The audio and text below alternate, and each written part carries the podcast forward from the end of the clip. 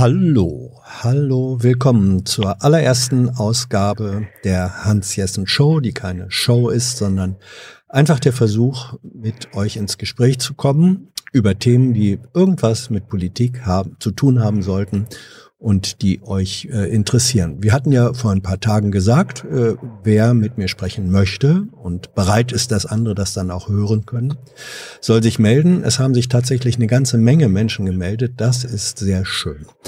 Und mit einigen von denen werden wir heute in der nächsten guten Stunde, sag ich mal, reden. Und äh, die allererste, ich habe gehört, es ist eine Frau. Die allererste ist wer? Hallo? Hallo, hier ist Bianca. Bianca. Berlin. Hallo. Ah, das ist schön. Gut, Berlin, das eint uns. Da, da sitzen wir beide. Ähm, ich weiß nicht, nicht, was du mit unserem Redaktionsassistenten Thilo, der nämlich die Vorgespräche geführt hat, ähm, vorab besprochen hast. Ich weiß nicht, welches Thema es ist, über das du reden möchtest. Das sagst du uns jetzt selbst. Prima, das mache ich gerne. Also ich brauche, glaube ich, ein bisschen politischen Seelenbeistand und mal so ein bisschen gerade aus einem größeren ganzen Blick, weil ich bin total frustriert von Politik und will alles hinschmeißen und äh, dachte mir, ich muss einfach mal Hans Jessen fragen, der wird schon Bescheid wissen und was Schlaues dazu sagen zu können. Mhm. Also, Kontext, was ist passiert? Ich bin 36 und ich habe beruflich nichts mit Politik zu tun. Ich mache so Gründer, Unternehmensgründungssachen, Digitalisierung, äh, Zukunftsthemen. Und äh, 2016, als dann äh, Pegida, AfD, Trump-Wahlen passiert sind, dämmerte mir irgendwann, ah, das mit der Politik, das geht irgendwie nicht so weiter. Da müsste man was machen, wenn die SPD und das ganze progressive Lager hier nichts geschissen bekommt, um das zu verhindern. Dann muss man, guess what, vielleicht was selber bauen. Hab dann meine erste Partei gegründet, Demokratie in Bewegung, nicht alleine, mit 30 anderen Leuten. Das war quasi im Prinzip selbe progressive Werte, andere bessere Struktur, bessere Kultur, Vielfaltsquote und solche Sachen. Dann sind wir zur Bundestagswahl angetreten, 2017, krachen gescheitert, 0,2 Prozent, super frustrierend. Mhm. Also dachten wir uns, okay, zweiter Versuch, Europawahl, haben dann eine zweite Partei gegründet, Demokratie in Europa, DiEM25. Das war, wie es schon klingt, ein Zusammenschluss aus DiEM25. Das ist die Bürgerbewegung von Jan Varoufakis und uns. Und dann wurde ich auch auf einen Listenkandidat relativ weit oben hingewählt, war plötzlich Kandidatin und habe dann ein halbes Jahr mit Janis Varoufakis und Pamela Anderson und den Green New Deal und äh, mir selber Kampagne gemacht, um Europa zu reformieren.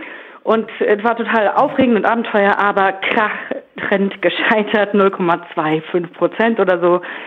So, und dann dachte ich, dann saß ich da und war so an diesem Wahlabend, habe die Ergebnisse gesehen. Und was mir aufgefallen ist, ist dieser, dieser graue Balken, dieser sonstige Balken bei 13 Prozent lag. Das heißt, okay, okay, 13 Prozent der Leute, das ist fast so viel, wie die SPD in derselben Wahl bekommen hat, mhm.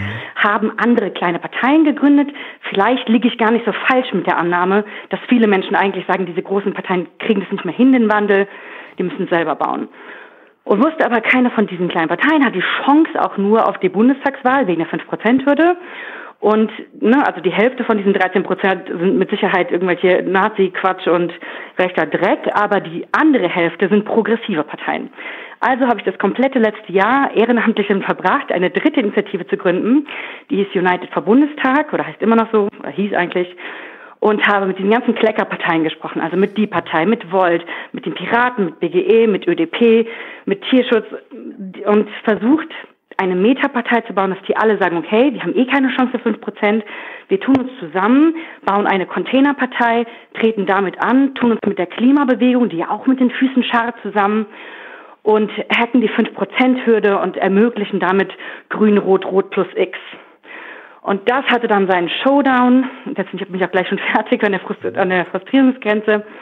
Ähm, Im August gab es eine große Veranstaltung im Bundestag bei einem Abgeordneten Marco Bülow und dann haben wir quasi Martin Sonnebaum dieses Ding gepitcht und gesagt so, hey, Martin, die Partei ist eigentlich schon der Container, lass das Ding mal aufmachen, lass die Klimabewegung da rein und dann revolutionieren wir dieses Land. Und der ganze Raum brannte, die Klimabewegung war so, yay, und die kleinen Parteien so, yay, und der so, nein, tut mir leid, das kann ich nicht durchbekommen. Also haben wir uns zusammengetan und 100 Liebesbriefe an jeden einzelnen Ort äh, verbannt, 300, von der Partei geschrieben, gesagt, Jungs, ihr seid ein geiler Haufen, lasst es mal machen.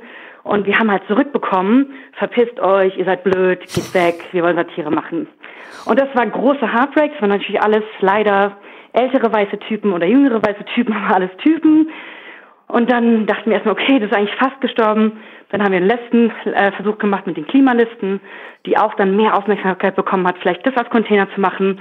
Und jetzt in den letzten Wochen haben auch dort sich die ähm, Aktivisten dagegen entschieden, also die paar Leute, es waren immer auch wieder Typen, die gesagt haben, nein, nein, wir wollen doch alleine antreten, unsere Brand ist so wichtig, wir sind authentischer, wenn wir alleine laufen. Und jetzt ist es letzte Woche, glaube ich, final gestorben, das heißt, die ganzen kleinen Parteien werden alleine antreten und werden alle nicht bei fünf Prozent landen. Und wir haben das ganze progressive Spektrum verschenkt. Und jetzt sitze ich da und denke mir, ach, was mache ich eigentlich in diesem ganzen, äh, in diesem ganzen Chaoshaufen und dachte mir, Hans, sag du doch mal. also ähm, warst du eigentlich, äh, darf ich wissen, wie alt du bist, Bianca? Äh, 36, ja. 36. Äh, warst du in deinem früheren Leben irgendwann mal in irgendeiner Form politisch aktiv oder organisiert in den traditionellen Organisationen, die man so kennt, egal ob das jetzt Partei ist oder Gewerkschaft oder so? Äh, nein. Also ich bin umzingelt von Parteimitgliedern aus allen Parteien und mhm. habe natürlich einen Einblick, aber ich war nie selber Mitglied und bin auch nicht politisch aufgewachsen. Mhm. Was hat dann für dich ähm, im nicht ganz so jugendlichen Alter eigentlich den, den Ausschlag gegeben oder was war der Antrieb zu sagen, ich will jetzt selbst mal in diesen, in diese etablierte oder institutionalisierte Politik rein. Was, was war da los? Ähm, weil dieses, weil diese Welt mir am Herzen liegt und ich das Gefühl habe, irgendwie läuft das nicht so gut, wie es laufen könnte. Und es gibt irgendwie einen Grund, dass ganz wenige Menschen in meinem Alter und jünger noch weniger Parteimitglieder irgendwo sind. Und ähm, also ne, totaler Gestaltungswillen und das Gefühl, ich muss irgendwie meine Pflicht tun und mithelfen, dass es besser wird. In welcher Form auch immer so. Also das war schon der Impuls. Mhm. Und warum, oder nicht warum, sondern gab es die Überlegung, ich könnte ja auch in eine der existierenden Parteien, du hast gesagt, wie viele große und kleine es ja. da gibt, reingehen? Dieser Impuls ist höchstens jetzt so da, dass ich denke, okay, alles andere wird eh nicht funktionieren. Vielleicht muss ich das gehen, aber an sich, glaube ich, gibt es einen total strukturellen Grund dafür, dass das kein Zeitgeist mehr ist, dass jetzt nicht morgen 10.000 Leute bei der SPD oder bei den Grünen eintreten, das wird nicht mehr cool, ein Parteibuch zu besitzen. Das heißt, irgendwie habe ich das Gefühl, das ist ähm, nicht das Format, wie es sein könnte, ähm, wie die Parteien laufen. Das fängt irgendwie mit Ortsverband an und mhm. mit der Gruppenzusammengehörigkeit und von Genossinnen und Genossen hört es irgendwie auf. Also ich, ich habe es noch nicht ganz abgeschlossen, dass es nicht vielleicht im Endeffekt der Schritt sein muss, aber ich wehre mich natürlich total dagegen. Gibt es denn ähm, Formen von ähm, Aktivismus, von Initiative, äh, die du betrieben hast oder aktiv, äh, im Moment aktuell machst, die außerhalb, sagen wir mal, der, der politischen oder parlamentarischen Strukturen laufen? Bist du irgendwo in einer Initiative tätig? Mhm also ich bin, glaube ich, auf fast jeder Klimademonstration und alles, was dort irgendwie passiert. Den Green New Deal, den haben wir, das die Forderung von Green Deal haben wir ausgegliedert nach der Europawahl, um das ein eigenständiges Ding zu machen. Und das war quasi auch Aktivismus, weil wir in Unis gegangen sind, das erklärt haben, was da wirtschaftlich dahinter steckt, so ein New Deal zu machen und nicht nur ein Green Deal. Das war so die also Form von Aktivismus, die ich gemacht habe. Also alles, was irgendwie mit Klima und Wirtschafts ähm, Transformation zusammenhängt. Aber mhm. das auch, ne, also in den letzten drei Jahren, aber dafür schon viel. Welche ähm, Resonanz hast du denn, wenn du mit Menschen zu tun hattest? Du hast vorhin beschrieben, dass das für dich auch frustrierend offenbar war, wenn du an äh, Partei Organisationen rangetreten bist und die dann nichts wissen wollten von äh, großen Die haben alle mit uns mitgesprochen. Also ich meine, ja. die, diese ganzen Talks liefen super. Ich habe eine mhm. Million Zoom-Calls mit dem Bundesvorstand von der Tierschutzpartei, von der ÖDP, von den Piraten, von so die Klimalisten. Die haben die alle gemacht über ein Jahr lang. Die laufen super, die, die verstehen alles, was wir wollten. Aber quasi der entscheidende Punkt, dass einer der größeren kleinen Parteien, also jetzt in dem Fall die Partei oder die Klimalisten, sagen, okay, wir machen das jetzt der ist nicht zustande gekommen und dann kann man es auch lassen. Mhm. Also es ist nicht so, dass ich gegen Wände laufe, sondern es war total, wir sind eine Gruppe von 100 Leuten oder so, ähm, wo das total gut eigentlich läuft. Ähm, nur der letzte die letzte Schippe, dass es dann mhm. auch Realität wird, die fehlt dann.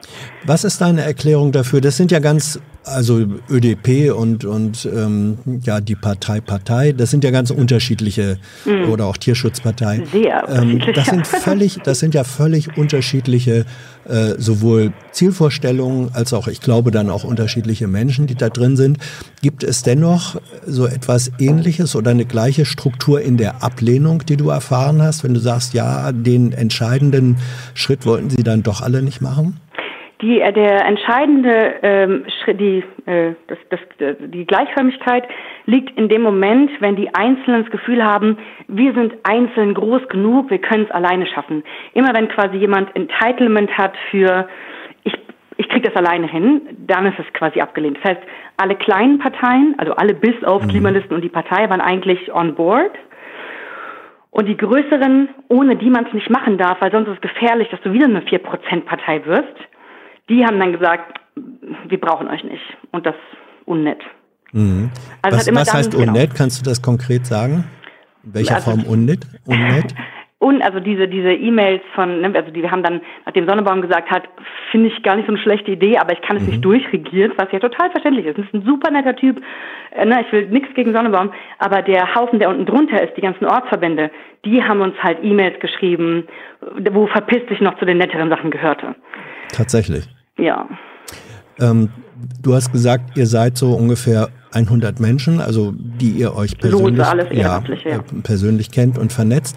Was ist jetzt eure Perspektive? Ähm, die Bundestagswahl ja, ist in einem knapp einem Jahr. Was ist eure Perspektive bis dahin? Ich hatte gehofft, dass du das sagen kannst. also die Perspektive ist eigentlich, dass wir es jetzt, äh, ne, also ohne die brauchen wir es nicht machen, weil sonst mhm. bringt es nichts. Jetzt gibt es noch irgendwie mit Allianz Vielfalt zusammen, die überlegen, dass man die ganz kleinen, die kleinen, kleinen, kleinen Parteien zumindest vereint, aber an sich überlegen wir, dass wir die Gespräche jetzt aufrechterhalten, äh, weil die Zustimmung war da und alle haben gesagt, ja, ja, gute Idee, aber wir schaffen es alleine. Dann werden die merken, die schaffen es ja alleine.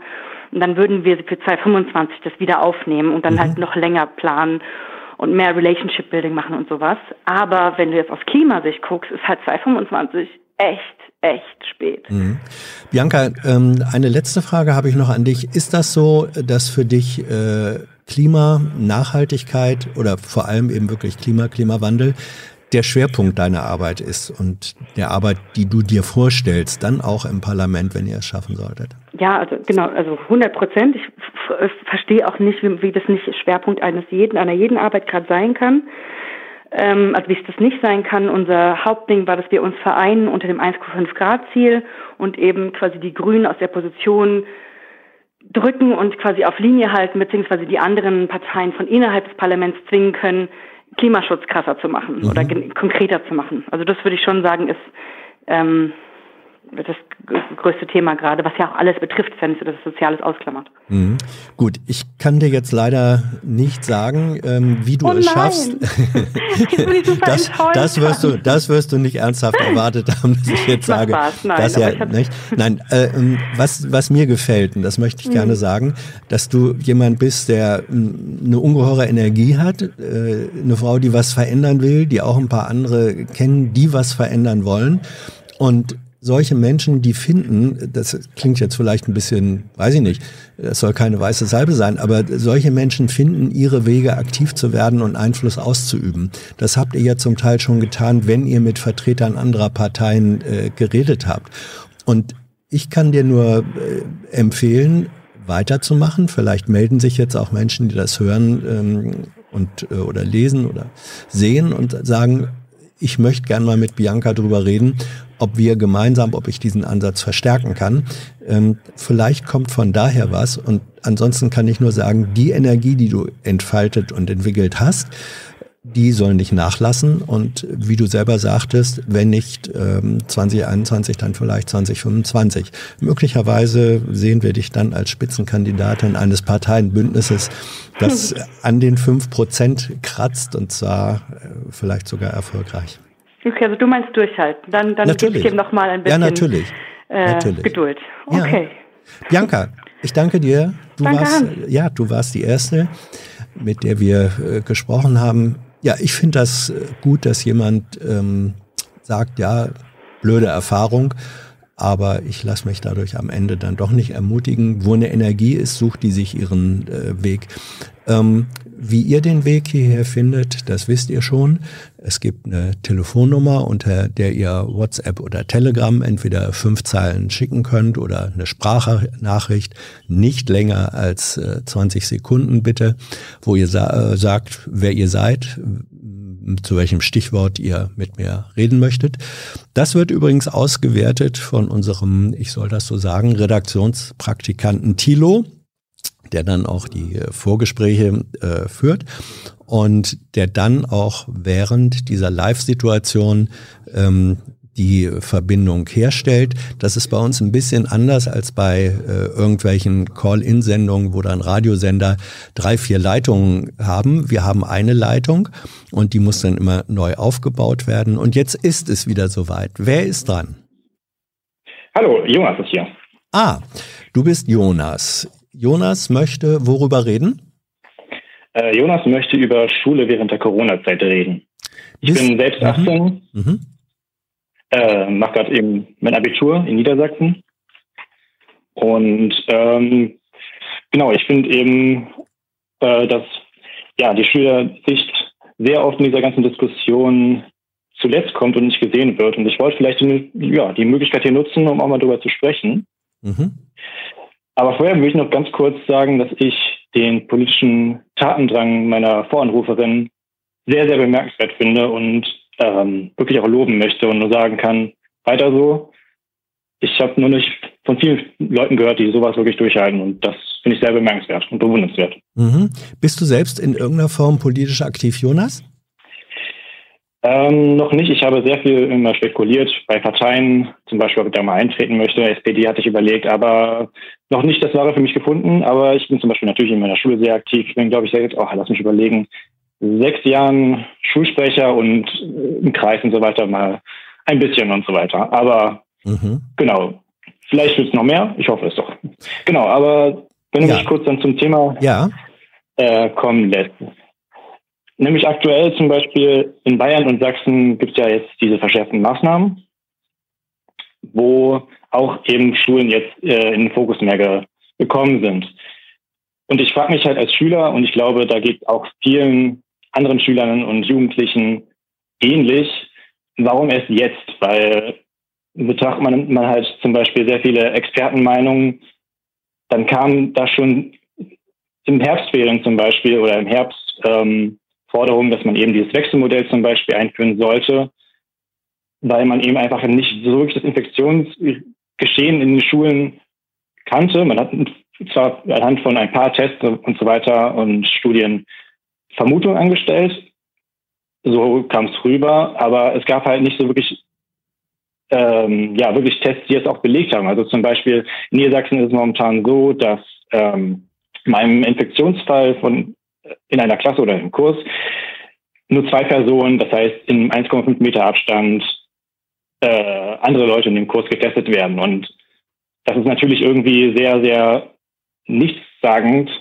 Und wenn man zum Beispiel auch nach Österreich guckt, da wurden ja zum Beispiel mit diesem ähm, Google-Test haben die ja auch in Schulen relativ flächendeckend getestet und haben dann ja auch gesagt, dass in den Schulen durchaus ein Infektionsgeschehen ja, existiert. Mhm. Und in der Zeit haben unsere Kultusminister eben noch ja, gerne eben gesagt, dass es eben kein, keine Hotspots in Schulen gibt oder eben, dass ja, Schüler nicht in Gefahr sind. Ich frage mal, mal, eben, äh, ich frag mal eben nach äh, Niedersachsen. Äh, bist du in der, äh, bist du in Hannover oder in einer anderen größeren Stadt oder Kleinstadt oder ländlich? Was ist für eine Schule, die du besuchst? Äh, ich bin im Gymnasium in Göttingen. In Göttingen. Mhm.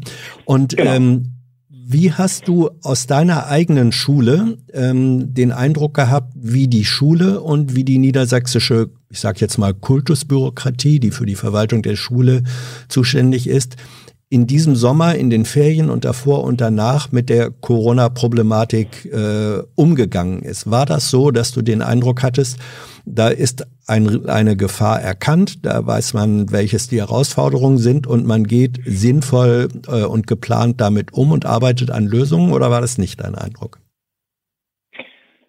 Ähm, da muss ich erst mal zu sagen, dass wir in Göttingen eine sehr, sehr, ja, noch gute Situation haben und eben nicht sehr viele Infektionen bisher und eigentlich die ganze Zeit hatten. Ich glaube, so ungefähr immer bei 50 liegt es. Mhm. Ähm, aber das ist tatsächlich auch etwas schwierig, weil ich glaube, ist es so, dass vor allem eben die Kreise und eben auch dann die einzelnen Schulen sehr auf die Länderentschlüsse oder eben Bundesentschlüsse, auch wenn das natürlich immer Ländersache ist, äh, die Bildung, aber es kommen eben auch natürlich Bestimmungen aus Berlin, besonders eben jetzt mit dem Coronavirus. Ähm, und dahingehend eben, ja, es auch ein bisschen Chaos herrscht, wer eben jetzt zuständig ist und dann man eben immer neue Bestimmungen reinkommen und dass es nicht so wirklich dann immer ganz klar ist, was jetzt von wem übernommen wird und wie jetzt der genau aktuelle Stand ist. Also ähm, was würdest du kritisieren an der Situation an deiner Schule? In meiner Schule. Also an meiner Schule oh, macht das eigentlich schon relativ gut. Also bürokratisch ist auf jeden Fall alles eingehalten worden. Das heißt eben, ob es jetzt sinnvoll ist oder nicht, mit den ganzen ähm, ja, Lüften, ähm, Einbahnstraßensystem, so heißt das ja, also dass eben gewisse Strecken innerhalb der Schule eben nur in eine Richtung passierbar mhm. sein sollen und äh, eben diese ganzen kleinen Bestimmungen. Aus meiner Sicht geht das allerdings alles halt noch nicht weit genug, ähm, weil ich eben als 18-Jähriger eben auch ein ähnliches Infektionsrisiko habe ähm, wie eben alle, jeder andere Erwachsene auch. Und ich zum Beispiel, was ich von Karl Lauterbach, glaube ich, war es, der es gesagt hatte, ähm, den Vorschlag finde ich gut, dass eben, ja, Schüler, die älter sind, das heißt irgendwie, ich sage mal jetzt Jahrgang 10, mhm. in dieses Wechselmodell gehen würden, einfach weil sie natürlich auch deutlich verantwortungs voller sind und eben nicht die Betreuung von Eltern und so weiter brauchen, die natürlich auch arbeiten müssen und dann nicht die ganze Zeit auf das Kind aufpassen. Das ist ja völlig klar. Und für Kinder ist es auch nochmal ganz deutlich, deutlich wichtiger, diesen Präsenzunterricht und diese sozialen Kontakte auch zu haben. Und dass das nicht alles online geht, ist klar. Aber eben für, das ist erstens eben, dass man doch einige hundert Schüler dann weniger in einem Gebäude hat und zweitens äh, weil eben ältere Schüler deutlich auch besser mhm. zu Hause lernen können, denke ich, dass das doch zum Beispiel ein sinnvoller Schritt wäre, beziehungsweise ein Kompromiss. Aber eben die Situation gerade mit dem nur Präsenzunterricht und das jetzt zum Beispiel von Frau Merkel, heute war es, glaube ich, zum Beispiel ja Vorschläge kommen, ja, man, da macht man eben mal ein paar Übungen zwischendurch, wenn einem kalt wird, wenn das Fenster offen ist, mhm. ist halt nicht produktiv und da fühlt man sich als Schüler und ich weiß, dass es vielen anderen Mitschülern von mir zum Beispiel auch oder auch in anderen Schulen äh, ähnlich geht, verschaukelt, weil eben die wahren Probleme da überhaupt nicht erkannt werden oder über die Schüler eben hinweg bestimmt mhm. wird. Ähm, vielleicht, ich weiß nicht, ob du es mitbekommen hast, ähm, heute hat äh, der Vorsitzende der, der, der, der Leopoldina, also der Nationalen Akademie, Akademie der Wissenschaften, die haben empfohlen, dass erstens die Schulpflicht in Deutschland vorübergehend ausgesetzt werden soll und sie haben empfohlen, dass länderübergreifend ab 1. Januar in, an den weiterführenden Schulen äh, Schichtbetrieb ein, äh, eingesetzt werden soll. Also das ist genau im Grunde das, was du eben auch vorgeschlagen hast, dass mindestens die Älteren nicht mehr permanent im Präsenzunterricht unterrichtet werden, sondern dass man da ein Schichtmodell macht. Ähm, das findest du vermutlich gut, wenn, das, wenn dieser Vorschlag umgesetzt wird? Äh, das habe ich natürlich auch äh, mitbekommen. Mhm. Die Leopoldiner haben allerdings auch schon, glaube ich, seit August vorgeschlagen, dass man eben das System in der Schule ändern muss von diesem Präsenz, reinen Präsenzunterricht, weil eben das Infektionsgeschehen damals noch nicht wirklich bekannt war, aber eben doch vermutet wurde, dass da ein erhöhtes Risiko dann doch da äh, vorherrscht. Also ich, ich bin auch ehrlich, ich bin vorsichtig mit wirklich diesen ganzen Wechselmodellen. Ich bin zwar dafür, ja, aber äh, für mich zum Beispiel, ich spreche jetzt für mich, mhm. ich bin einer, der deutlich mehr zum Beispiel auch vom mündlichen profitieren würde, also vom wirklich vom normalen Unterricht. Und äh, ich bin in vielen Klausuren zum Beispiel absolut terrible, also Naturwissenschaften. Finde ich absolut nicht der Beste. Aber mhm. deswegen finde ich, ist, muss man halt Kompromisse finden. Und da ist es eben aus meiner Sicht besser, wenn man eben so schnell wie möglich damit beginnt und eben Systeme ausprobiert. Also wie zum Beispiel, wie ich es vorgeschlagen habe, eben sagen wir jetzt mal Jahren 11, 12, eben guckt man, wie gut funktioniert das digital, sind wir da genug ausgestattet lokal in den Schulen, muss man da irgendwo noch aufrüsten, weil da hat man ja auch jetzt nicht wirklich was gemacht seit den Sommerferien, jedenfalls nicht soweit mhm. ich das äh, mitbekommen habe. Wie ist, eure, wie ist eure Schule, deine Schule ausgerüstet? Könntet ihr das äh, überhaupt machen technisch? Sind genug äh, Laptops vorhanden oder Tablets, dass Schüler das einfach zu Hause machen könnten? Und vor allem sind die Lehrer und Lehrerinnen ähm, so fit, dass sie, dass die tatsächlich originär digitalen Unterricht machen könnten? Oder schicken die dann wieder nur vervielfältigte, vervielfältigte Papiere online? Ja, ähm, gute Frage. Also das ist gespalten. Also die, von den Lehrern her, viele davon haben sich intern fortgebildet, glaube ich, mhm. soweit ich es verstanden habe. Das heißt eben, dass Lehrer anderen Lehrern gezeigt haben, wie gewisse Funktionen eben funktionieren, dass man sich darauf einstellt. Soweit ich das weiß, ist das allerdings nicht fleckendenkt. Also es gab da, glaube ich, keine Fortbildung, wie natürlich auch in Corona-Zeiten ist das nur digital irgendwie möglich, aber dafür bräuchten die Lehrer ja erstmal das Wissen vorweg. Mhm. So. Aber ähm, in unserer Schule, wir haben etwas Glück, weil wir seit einigen Jahren dafür wirklich auch ein System haben, worüber das ganz gut funktioniert, mit auch Videokonferenzen und Dateien etc. etc.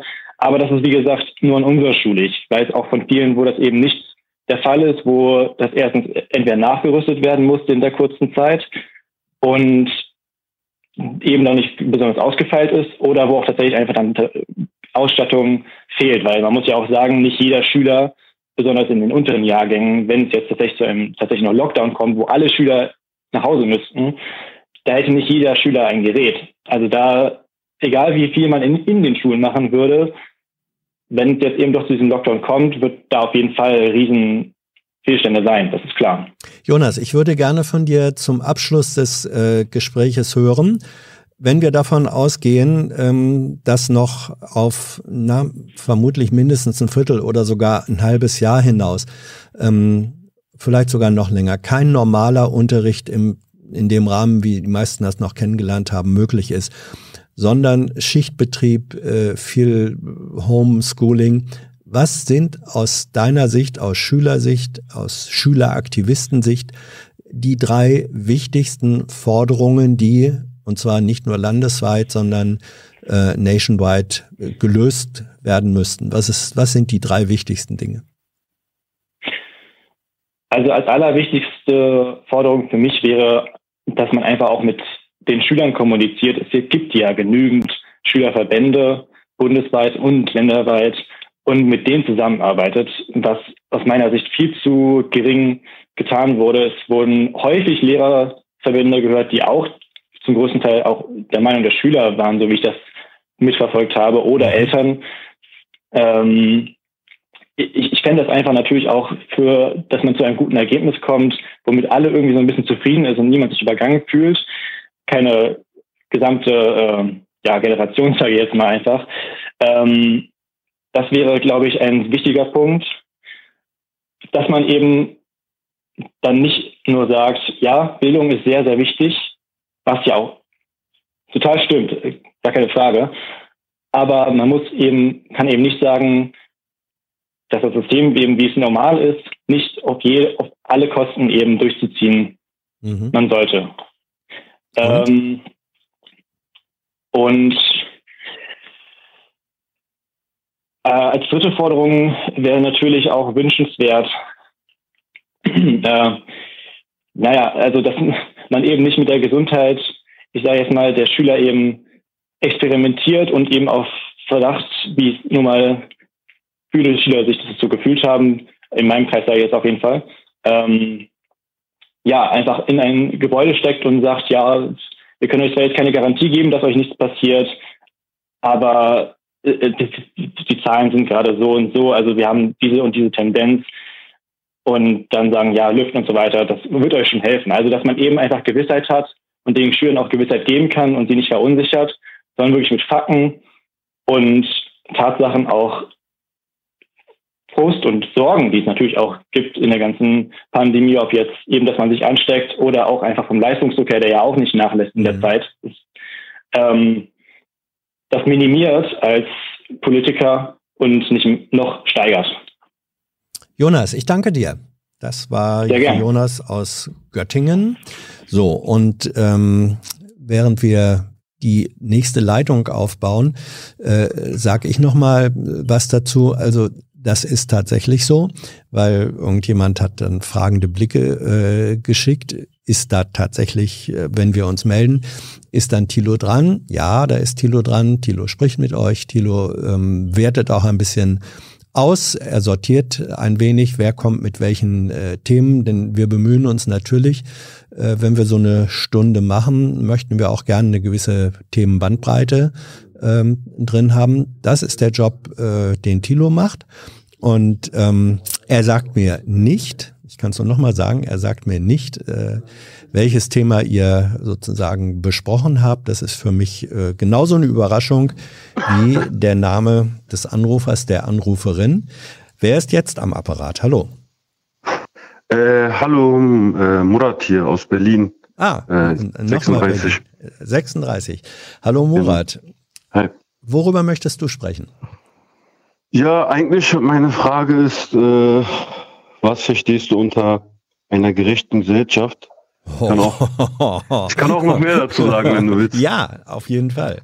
Sag. Also ich habe hier äh, so einen Flyer von der SPD und da steht, äh, wir müssen für eine gerechte Gesellschaft in ganz mhm. Neukölln kämpfen. Ist jetzt von Neukölln. Also. Ja. Aber ich denke mal, das, das könnte genauso gut in jedem Wahlprogramm stehen eigentlich oder mhm. in, von jeder Partei sein. Also er würde sagen, ich will keine gerechte Gesellschaft. Mhm. Aber ich habe mich halt gefragt, äh, was verstehen die genau darunter oder was, da, da versteht wahrscheinlich jeder etwas anderes darunter. Mhm. Äh, oder zumindest leicht unterschiedlich. Da habe ich dann geguckt, äh, also in dem Flyer selbst habe ich da nichts dazu genau gefunden, aber von Ralf Stegner, SPD-Fraktionsvorsitzender, habe ich was gefunden. Mhm. Zehn Thesen für eine gerechte Gesellschaft. Und da steht zum Beispiel, gerecht ist Arbeit, äh, von der man gut leben kann. Mhm. Und das, das, das verstehe ich auch nicht, also warum das so sein muss. Also ich glaube, das stimmt auch so nicht. Mhm. Ich weiß nicht, was sagst du dazu? Ja, mich interessiert, äh, was du selbst unter Gerechtigkeit, das ist ja so ein großes, das ist ja so ein großes Wort. Ne? Es gibt Gerechtigkeit ja, ja, und das Gegenteil wäre ähm, Ungerechtigkeit. Ähm, wo würdest du, hast du eine Definition für dich, wo du sagen ja, also, würdest, was ist eigentlich Gerechtigkeit oder was ist gerecht? Ja, also ich, ich fand es ehrlich äh, gesagt auch für mich jetzt nicht so einfach, da so aus dem Bauch heraus eine Definition für zu finden, aber ich habe so ein bisschen halt gegoogelt und da steht was halt zum Beispiel von äh, gleiches Gleichbehandeln und ungleiches Ungleichbehandeln. Mhm. Klingt erstmal äh, gar nicht so falsch für mich.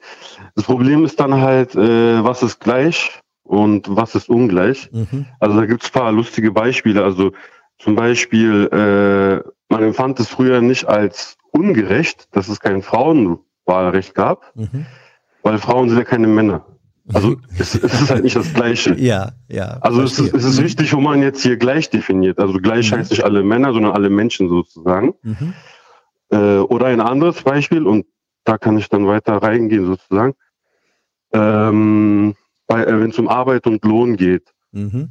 Äh, da gibt es zum Beispiel ein Beispiel, also man hat zum Beispiel ein paar Arbeiter und äh, irgendwie die sammeln Äpfel für mich ein, sage ich mal. Mhm. Und ich gebe allen den gleichen Lohn. Mhm.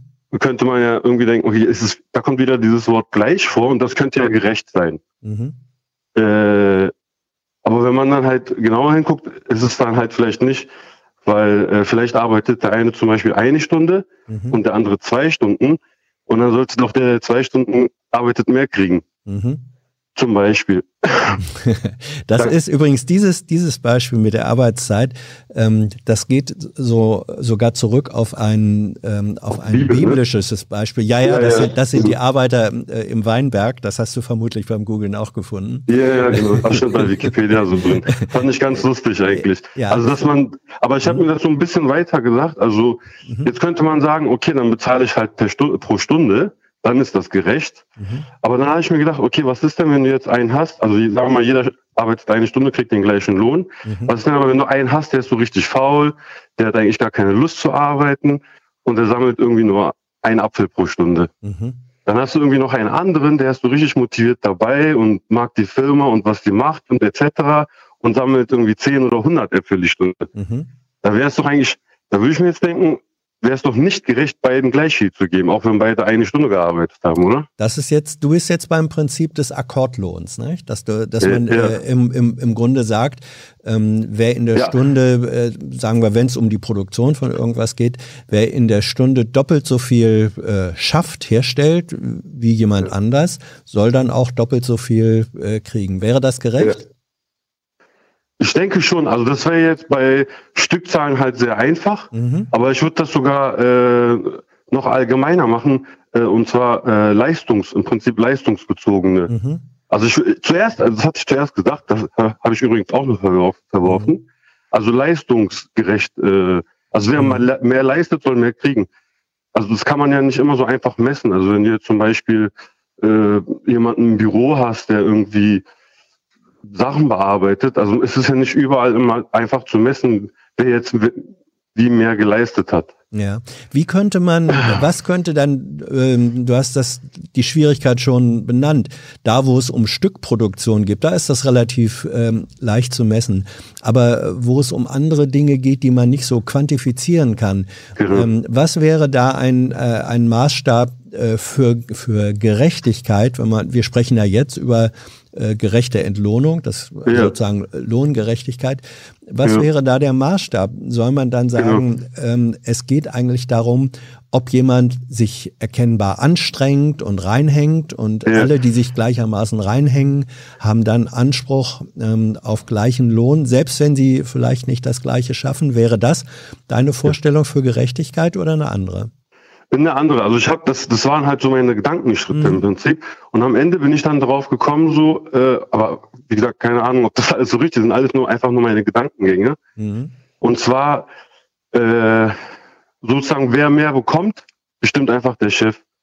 Ah. Äh, weil, weil der, ja. weil der kann, ist auch der Einzige, der entscheiden kann, äh, im Prinzip, äh, wer mehr geleistet hat, in Anführungszeichen. Mhm. Äh, weil was wir als Leistung empfinden, muss ja nicht das gleiche Leistungsempfinden des Chefs sein. Mhm. Also vielleicht ist es ihm zum Beispiel völlig egal, wie viel Äpfel einer einsammelt in einer Stunde. Vielleicht geht es ihm nur darum, wer der netteste ist oder best angezogenste oder so. Mhm. Und dann denke ich mir, mit welchem Recht schreibe ich ihm vor, nach welcher Leistung er will wie bezahlen sollte. Also da fällt mir nichts ein, mit welchem Grund ich da bei ihm eingreifen sollte, sozusagen von oben als Gesetz. Mhm. Wäre es denn dann für dich gerecht, wenn der Chef alles bestimmen kann, und zwar unter Umständen völlig willkürlich, dass der dann auch eine Frage von Gerechtigkeit, wäre das gerecht?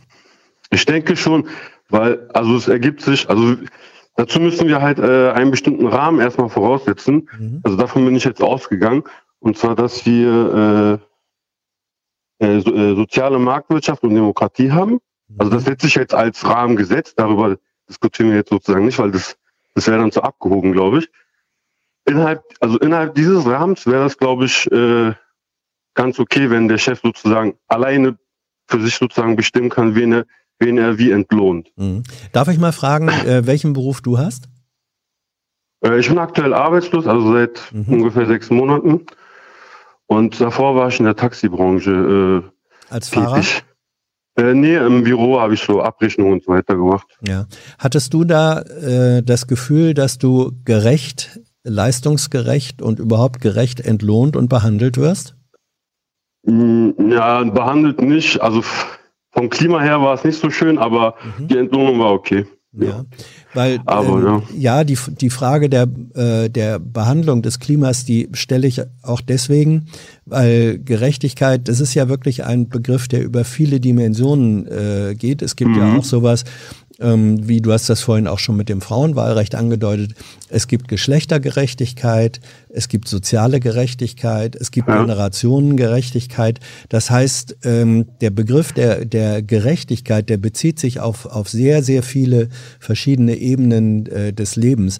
Welche, ähm, wo würdest du denn sagen, ähm, bist du in Deutschland äh, geboren und aufgewachsen oder bist du später äh, nach Deutschland gekommen? Nee, äh, ich, ich bin, also meine Eltern kommen aus der Türkei, aber ja. ich bin hier äh, geboren. Aber deswegen, du hast natürlich recht, also das ist ein großes Wort, so über alle möglichen, über den ganzen Lebensbereich geht das. Mhm.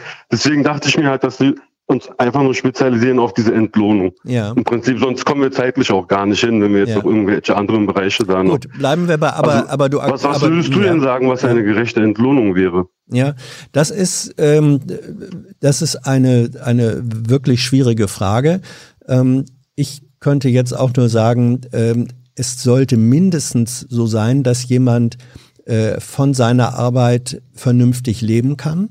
Ähm, wenn Darf ich da ja, kurz einhaken? ja, Weil das, genau das sagt ja die SPD im Prinzip auch. Und ich bin ja nicht der Meinung, ich, vielleicht kann ich sagen, warum. Also vielleicht haut das irgendwie hin. Also ich, ich glaube, dass man äh, nicht nur von seiner Arbeit leben können muss, man muss auch ohne Arbeit leben können. Mhm. ja, natürlich, natürlich. Okay. Das ist nur die nur, Arbeit ist ja, sozusagen nur ja, extra Luxus obendrauf. Ja, Also ich zum Beispiel, zum Beispiel Mhm. wenn ich jetzt einen Mindestlohn festsetze äh, für Türsteher und sage, die müssen 10 Euro äh, verdienen, Mhm. und ich will aber am Wochenende aus Spaß einfach mal so ein paar Stunden Türsteher machen, mhm. äh, dann, aber dann kann ich das für diesen niedrigen Lohn nicht machen. Also der Mhm. Chef muss mir so viel geben, ja. kann sich das aber nicht leisten, also kann ich den Türsteher nicht machen. Mhm. Ja, Okay, also ich brauche das Geld eigentlich gar nicht. Aber äh, dennoch, weil du hast ja gesagt, wir sollen uns jetzt konzentrieren ähm, auf die Frage von der Entlohnung und Ja, hast genau. gefragt, was ich für eine äh, gerechte Entlohnung halte. So, und da wäre mein, mein Einsatz ähm, äh, oder mein Ansatz schon der, dass ich sagen würde, ich gehe jetzt mal davon aus, äh, es handelt sich um Menschen, die ihren Lebensunterhalt durch ihre Arbeit ähm, äh, sichern. Die Frage, ob man auch ohne Arbeit äh, davon leben können soll, zum Beispiel, dann sind wir auch bei der Frage äh, bedingungsloses Grundeinkommen. Das ist eine andere äh, Disku äh, Debatte. Aber wenn es darum geht, äh, wann ist eine Entlohnung äh, gerecht, da würde ich sagen, dass äh, das Mindestmaß ist, dass jemand von seiner Arbeit, wenn er sie ordentlich macht, wenn er seine Energie und sein Können da reinsteckt, davon muss man vernünftig ähm, leben können. Das ist sozusagen äh, die Untergrenze. Ob das dann gerecht ist im Vergleich, ähm, ich meine, äh, weil du vorhin gesagt hast, der Chef soll bestimmen. Es gibt viele Chefs, äh, die verdienen ähm, dass ich weiß nicht, wie viel hundert- oder tausendfache, wenn man es auf Stundenlohn umrechnen würde, wie ihre Angestellten, die aber letztlich ihren äh, Wohlstand oder ihren Reichtum erarbeiten. Ist das gerecht? Ja, kann schon sein, weil also das bezieht sich auch auf die Leistung, glaube ich. Also wenn man so viel verdient, also es kommt ja nicht aus dem Nichts, da hat man ja was für gemacht, also normalerweise. Haben manche haben es geerbt. Ja, ist auch eine Leistung sozusagen. Ah, Also es, wirklich? also oder sagen wir mal, okay, man könnte es auch als Glück Mhm. Glück bezeichnen. Aber es ist die Leistung dann äh, der Vorahnen sozusagen. Mhm. Und die, also ich habe zum Beispiel, also ich könnte, ich könnte zum Beispiel sehr hart arbeiten, dass die Enkel meiner Enkel noch reich sind. Mhm. Das, also das wäre doch eigentlich gerecht, wenn die dann auch wirklich reich sind, ohne dass sie was leisten, weil ich sozusagen die Vorarbeit geleistet habe. Ja, aber ähm, ist, ist denn sozusagen sind dann sind dann Familie, dann ist das familiäres Glück. Dann hat jemand, dann haben deine Enkel sozusagen das Glück, in äh, eine wohlhabende Familie reingeboren zu sein. Da steckt Ja. aber eigentlich keine eigene Leistung dahinter. Wäre das dann Ja. dennoch gerecht, wenn die profitieren würden von dem, was vielleicht ihre fleißigen Vorfahren mal erarbeitet haben? Ich denke schon. Also sie haben es, ist halt keine eigene äh, Entscheidung sozusagen. Also man, aber wenn ich das jetzt halt von oben, von, von den Eltern aus sehe, die halt dafür was geleistet haben, also irgendeiner muss ja irgendwo was geleistet haben, sage ich Mhm. mal, äh, dann, dann würde ich sagen, ist das okay. Also wenn einer, wenn ein Vorahne, so, also wenn, wenn die Eltern halt so viel gearbeitet haben, dass du selber nicht mehr arbeiten brauchst, also da sehe ich eigentlich kein Problem drin. Findest du nicht ungerecht? Okay, gut. Ähm, eigentlich nicht. Ich weiß nicht. ja, nein, das ist, ich Find- bin, Findest ich, du das ungerecht? ähm, also wenn wir beim Begriff der, der äh, Leistung sind, dann würde ich mal sagen, Erben ist keine eigene Leistung, weswegen ich zum Beispiel durchaus dafür wäre, dass wir eine solide, eine ordentliche und zwar auch höhere Erbschaftssteuer äh, haben sollten, als wir sie derzeit haben. Ich bin sehr dafür, äh, dass Menschen für ihren Wohlstand schon eine eigene Leistung erbringen sollten. Das wäre für mich auch ein Teil ähm, von Gerechtigkeit, wenn man es in diesem ähm, engen Sinne sieht. Ansonsten haben wir die Problematik, und das weißt du auch, dass ja. da, wo ähm, Vermögen äh, immer weiter vererbt wird, ähm, das führt dann dazu, dass die Vermögensverteilung in einer Gesellschaft immer ungleicher wird. Äh, es gibt ja. auch dieses schöne Sprichwort, der Teufel scheißt immer auf den größten Haufen. Das ist aber kein Teufelscheiß, sondern da, wo Kapital vorhanden ist, wo es angehäuft werden kann, wird das immer mehr. Und das sorgt für soziale Ungerechtigkeit unterm Strich. Ja. Das ist sozusagen auf der sozialen Ebene ähm, ist dann die Gerechtigkeitsfrage in anderer Weise berührt. Und ich finde, dass diese Ebene das, kann man nicht draußen lassen. Das, das, da gebe, da gebe, also würde ich sagen, ja, also sehe ich eigentlich auch so. Äh, also ich weiß, mhm. Erbschaft, Erbschaftssteuer gibt's auch, oder? Oder ja, aber sie ist nicht, sie ist nicht. Äh, ist nicht hoch genug. Okay, man ja. kann, also es löst das Problem auch nicht. Ja. Also auch wenn auch wenn man die auf 50 Prozent macht mhm. und wenn ich 100 Millionen erbe, dann habe ich immer noch 50, bin immer noch reich ja. und brauche nicht arbeiten. Also löst das Problem nicht wirklich. Äh, aber da gebe ich dir auf jeden Fall, also die natürlich muss mhm. Steuern, also von auf alles Mögliche natürlich. Also der Staat soll ja von oben nach unten verteilen. Das, das mhm. ist ja gegeben sozusagen. Deswegen meinte ich ja soziale Marktwirtschaft und so weiter, dieser Rahmen. Okay. Äh, das, hast, das ist auf jeden Fall gegeben, dass, dass mhm. du was abgibst. Mhm. Aber also sagen wir mal, du gibst 50 Prozent ab, ist es immer noch ungerecht, dass du dann die Hälfte bekommst und dann nicht immer noch nicht arbeiten musst? Die Diskussion können wir jetzt nicht zu Ende führen, aber vielleicht geht sie in, ein, in einigen Köpfen äh, weiter. Murat, ich danke dir sehr. Ich danke dir auch, danke. Ja.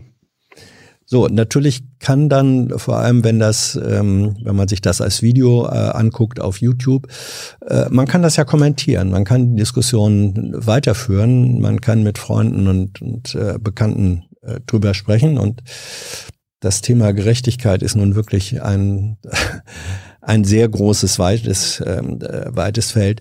Ähm, als wir diese Sendung angekündigt haben, da haben einige gesagt, ah, Hans macht jetzt den Domian. Nein, das ist nicht Domian, äh, den ich sehr schätze für manche seiner Sachen, aber ich bin weder ein Beziehungsberater noch möchte ich mir anhören, welche privaten äh, Schicksale es in der einen oder anderen dramatischen Form gibt. Dafür wäre ich auch nicht qualifiziert. Deswegen haben wir gesagt, nein, wir sprechen über Politik, aber mich interessiert dann schon immer, ähm, was diese politischen Themen mit der Person, mit dem Menschen, der, der oder die anruft, äh, machen und zu tun haben.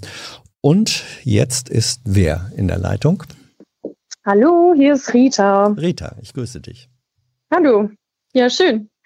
Ähm, ich habe angerufen oder ähm, ja, ein bisschen Gedanken gemacht, worüber ich gern reden würde. Und mhm. zwar ist mir das Thema Dannröder Forst sofort in den Sinn gekommen, als ich euch gesehen habe, im Prinzip auf YouTube. Mhm. Warum, ähm, warum, ist dir das, warum ist dir das Thema in den Sinn gekommen? Ja, also einerseits, ähm, weil ich da zwei Wochen verbracht habe, ähm, eine ziemlich intensive Zeit da verbracht habe und andererseits, weil es mich im Nachhinein dann schon ziemlich irritiert hat, dass man, wenn man nicht da war, eigentlich nichts davon liest. Mhm. Ja. Und ich glaube, ich möchte ein bisschen Werbung machen einfach für die gute Sache. So, jetzt, äh, Rita, äh, sagst du uns, wie alt du bist? Äh, 24. Mhm. Äh, Dannröder Forst ist Hessen, äh, letztlich zwischen Kassel und Gießen. Kommst du aus der Ecke oder woher? Nee, ich komme eher aus, also gebürtig aus Ostsachsen und äh, lebe jetzt am anderen Ende von Sachsen. Mhm. ist nicht weit geschafft. Okay, was hat dich denn dann, aber du warst im, im Dannenröder Forst, äh, was hast du da gemacht? Erzähl mal. Ähm, also wir sind im Prinzip mit meiner WG hingefahren, mhm. haben uns das erstmal angeguckt ähm, und ähm, ja, haben Bäume besetzt. Ganz einfach die Leute, die vor Ort in Strukturen, also in Baumhäusern oder am Boden oder in der Küfer sind, ähm, versucht zu unterstützen, ähm, um im Prinzip die Rodung dieses Waldes, dieses uralten Mischwaldes teilweise ähm, zu verhindern. Mhm. Haben da gezeltet, mit äh, Essen vorbereitet, ähm, Barrikaden gebaut, soweit ich das erzählen darf. Ich weiß gar nicht. Du darfst alles erzählen. So. Ja, wir verraten ja nicht, äh, wir geben ja deine Nummer nicht weiter. Und so. Ähm, Du weißt, dass heute ein besonderer Tag ist in Bezug auf den Dannenröder Forst. Hast du mitbekommen? Ich habe irgendwie gelesen, dass der letzte Baum gefallen ist. Ja, also. Auf der Trasse. Ja, heute ist, äh, ist äh, das letzte Camp, das letzte kleine Camp. Ähm, ist geräumt worden von der Polizei und äh, der letzte Baum, in dem noch ein Baumhaus drin war, wurde umgelegt und ich glaube, sie haben jetzt äh, die Trassenrodung auch dann heute noch komplett äh, durchgeschlagen. Das heißt, das, wofür äh, seit gut einem Jahr die Aktivisten gekämpft haben, was sie verhindern wollten, und du warst zeitweilig dabei, das ist nicht gelungen. Mhm. Aber es sind ja nicht nur die AktivistInnen, die vor Ort mhm. seit einem Jahr rumbauen, sondern es sind ja auch Anwohnende mhm. und UnterstützerInnen, BürgerInnen-Initiativen, die seit 40 Jahren, also seit dem, seit der Planung dieser Autobahn im Prinzip dagegen kämpfen. Ja. Das darf man immer nicht vergessen, finde ich. Ja, ja, das ist eine Planung, die noch aus den 60er, äh, späten 60er und frühen 70er äh, mhm. Jahren stammt. Ähm, da, da, wurde diese Autobahntrasse, die also ähm, bei Kassel losgeht und dann irgendwann nach Frankfurt und Darmstadt führen sollte. Und jetzt sprechen wir über das Teilstück zwischen Kassel äh, und Gießen. Ich glaube, elf Kilometer sind es da gerade. Aber die Planung ist äh, im, äh, im Grunde uralt. Ähm, was spricht denn aus deiner Sicht eigentlich dagegen, äh, dass diese Autobahn gebaut wird, die A49? Also ich glaube, es gibt ganz, ganz viele Gründe. Für mich persönlich ist dieser also der, der vordergründigste, der logischste, irgendwie die Zerstörung eines gesunden Mischwaldes in Zeiten der krassesten Krise, der Klimakrise, die wir gerade erleben. Mhm. Ähm, die zukünftige Generation ähm, hat eigentlich auch demokratisch überhaupt nichts beigetragen zu diesem Bau, muss aber dafür hinhalten, dass jetzt wieder ein gesunder Wald, auch wenn es nur im Kleinen ist, aber 27 Hektar. 27 Hektar, ja. Mhm. Diese Trasse, die sich ja auch eigentlich nicht nur durch den Dannröder Forst, sondern auch durch den Maulbacher und ja. den Herrenwald, Herrenwald zieht, ja. mhm. ähm, dass die geschlagen wird. Ähm, also einerseits Klimakrise, andererseits irgendwie ähm, äh, der Fakt, dass damit eigentlich gar nicht so viel Zeit gespart wird, sondern dass im Prinzip sich ein Grund gesucht wurde, warum man jetzt eine Autobahn an große Firmen bauen könnte. Ich glaube, mhm. Ferrero sitzt da an der neuen Trasse ähm, und irgendwie noch ein anderes relativ wichtiges Unternehmen und mich nervt einfach unfassbar, ähm, dass schon wieder nur wirtschaftliche Interessen im Vordergrund stehen, um äh, vielleicht 15 Minuten Autofahrzeit ähm, mhm. zu gewinnen oder zu sparen oder so. Ähm, und der andere Faktor ist natürlich irgendwie die Verkehrswende, die lange, lange schon hätte kommen müssen, aber jetzt wieder durch so ein Projekt irgendwie natürlich in den Hintergrund gerückt wird. Welche Erfahrungen hast du gemacht oder habt ihr gemacht? Du warst ja mit der WG da, sagst du, ähm, in dieser Zeit äh, im Wald. Was waren das ja, beschreib mal, waren es, gab es überwiegend positive, ich vermute Solidaritätserfahrungen, gab es auch negative? Ja. Hattet ihr Begegnungen, Auseinandersetzungen mit der Polizei? Mm, ich fange mal mit den guten Sachen mhm. an, damit soll man ja bekanntlich anfangen. Ähm, ja, einerseits natürlich klar, diese Riesensolidarität, dieses Gefühl von einem, das ist ein sehr politischer aufgeladener Begriff, aber von diesem Safer Space. Ähm, alle möglichen Lebensformen werden akzeptiert. Es gibt nicht dieses komische Konkurrenzdenken. Tauschlogik hat da überhaupt keinen Platz gefunden. Ähm, alle Menschen können hin hinkommen und werden versorgt mit dem, was sie brauchen. Und das ist einfach ein wahnsinnig tolles Gefühl gewesen, da so herzlich aufgenommen zu werden von allen Menschen da. Wir haben tolle Leute kennengelernt, klar. Ähm, teilweise Menschen, die ähm, vor Jahren ähm, in meiner Heimat Häuser besetzt haben und jetzt ähm, Hausprojekte gründen und im Dani unterwegs sind. Ähm, es gab viele tolle Seiten. Andererseits gab es natürlich auch ähm, unfassbar viel Polizeigewalt, ähm, die wir teilweise am eigenen Körper erfahren mussten. Und ich glaube, der Höhepunkt einfach war äh, für mich äh, der Wasserwerfereinsatz bei so pff, drei Grad oder vielleicht null Grad tagsüber. Mhm. Ich glaube, ähm, da hat man so teilweise auch diese krasse Verzweiflung der Polizei gespürt und hat ähm, am eigenen Leib im Prinzip erfahren, dass Inwiefern, genau wissen, warum Verzweiflung? Warum war da, warum hast du da Verzweiflung wahrgenommen? Ähm, es, ich fand es einfach ein sehr krasses Mittel und es ist einfach so unverhältnismäßig, dass ich mir dachte, dass sie einfach keine andere Wahl haben, als jetzt einen Wasserwerfer einzusetzen, um gegen die vielen AktivistInnen anzukämpfen. Mhm. Ähm, und generell kriegt man ganz oft das Gefühl, dass dieser Wald ein rechtsfreier Raum ist. Es ist irgendwie ganz komisch. Man geht da durch und du weißt, eigentlich darfst du da sein, also außerhalb dieses Flatterbandes, was dann in den Räumungszonen aufgehangen wird. Aber trotzdem läuft ganz oft ähm, BFE durch und nimmt dich grundlos fest. Freundinnen von mir wollten einen Waldspaziergang machen, wurden in die GESA, also in die Gefangenen-Sammelstelle gebracht, ohne Grund. Ähm, ja, eigentlich, also es war total schockierend zu sehen, dass Polizistinnen da machen, was sie wollen. Und mhm. ähm, es auf der anderen, auf der anderen Seite, weil du sagtest, rechtsfreier Raum, ähm, diese Trasse ist ähm, sozusagen, wenn man formalrechtlich äh, es betrachtet, sie steht, äh, sie ist gesetzlich beschlossen worden im Bundesverkehrswegeplan. Es sind Klagen gegen die äh, Trasse ähm, bis vorm bis vors Bundesverfassungsgericht und Bundesverwaltungsgericht äh, gegangen, ist abgelehnt ja. worden. Das heißt also, ähm, es war dann Aufgabe auch des Staates, sozusagen dieses beschlossene Recht durchzusetzen.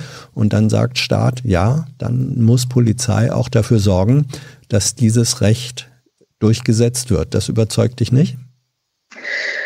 Ähm, schwierige Argumentation, glaube ich. Also einerseits ähm, kann ich verstehen, dass Polizei nur Handlanger des Staates sind und dass sie da nicht als Privatperson, sondern als ähm, sie ja, sind Teil, sie sind Teil, sie sind Teil des Staates, also nicht Handlanger, ja. sondern sie sind auch ja. Ne, Teil der Exekutive. Sie haben keine Wahl, sie mhm. werden dahingestellt und müssen ihre Arbeit machen. Mhm.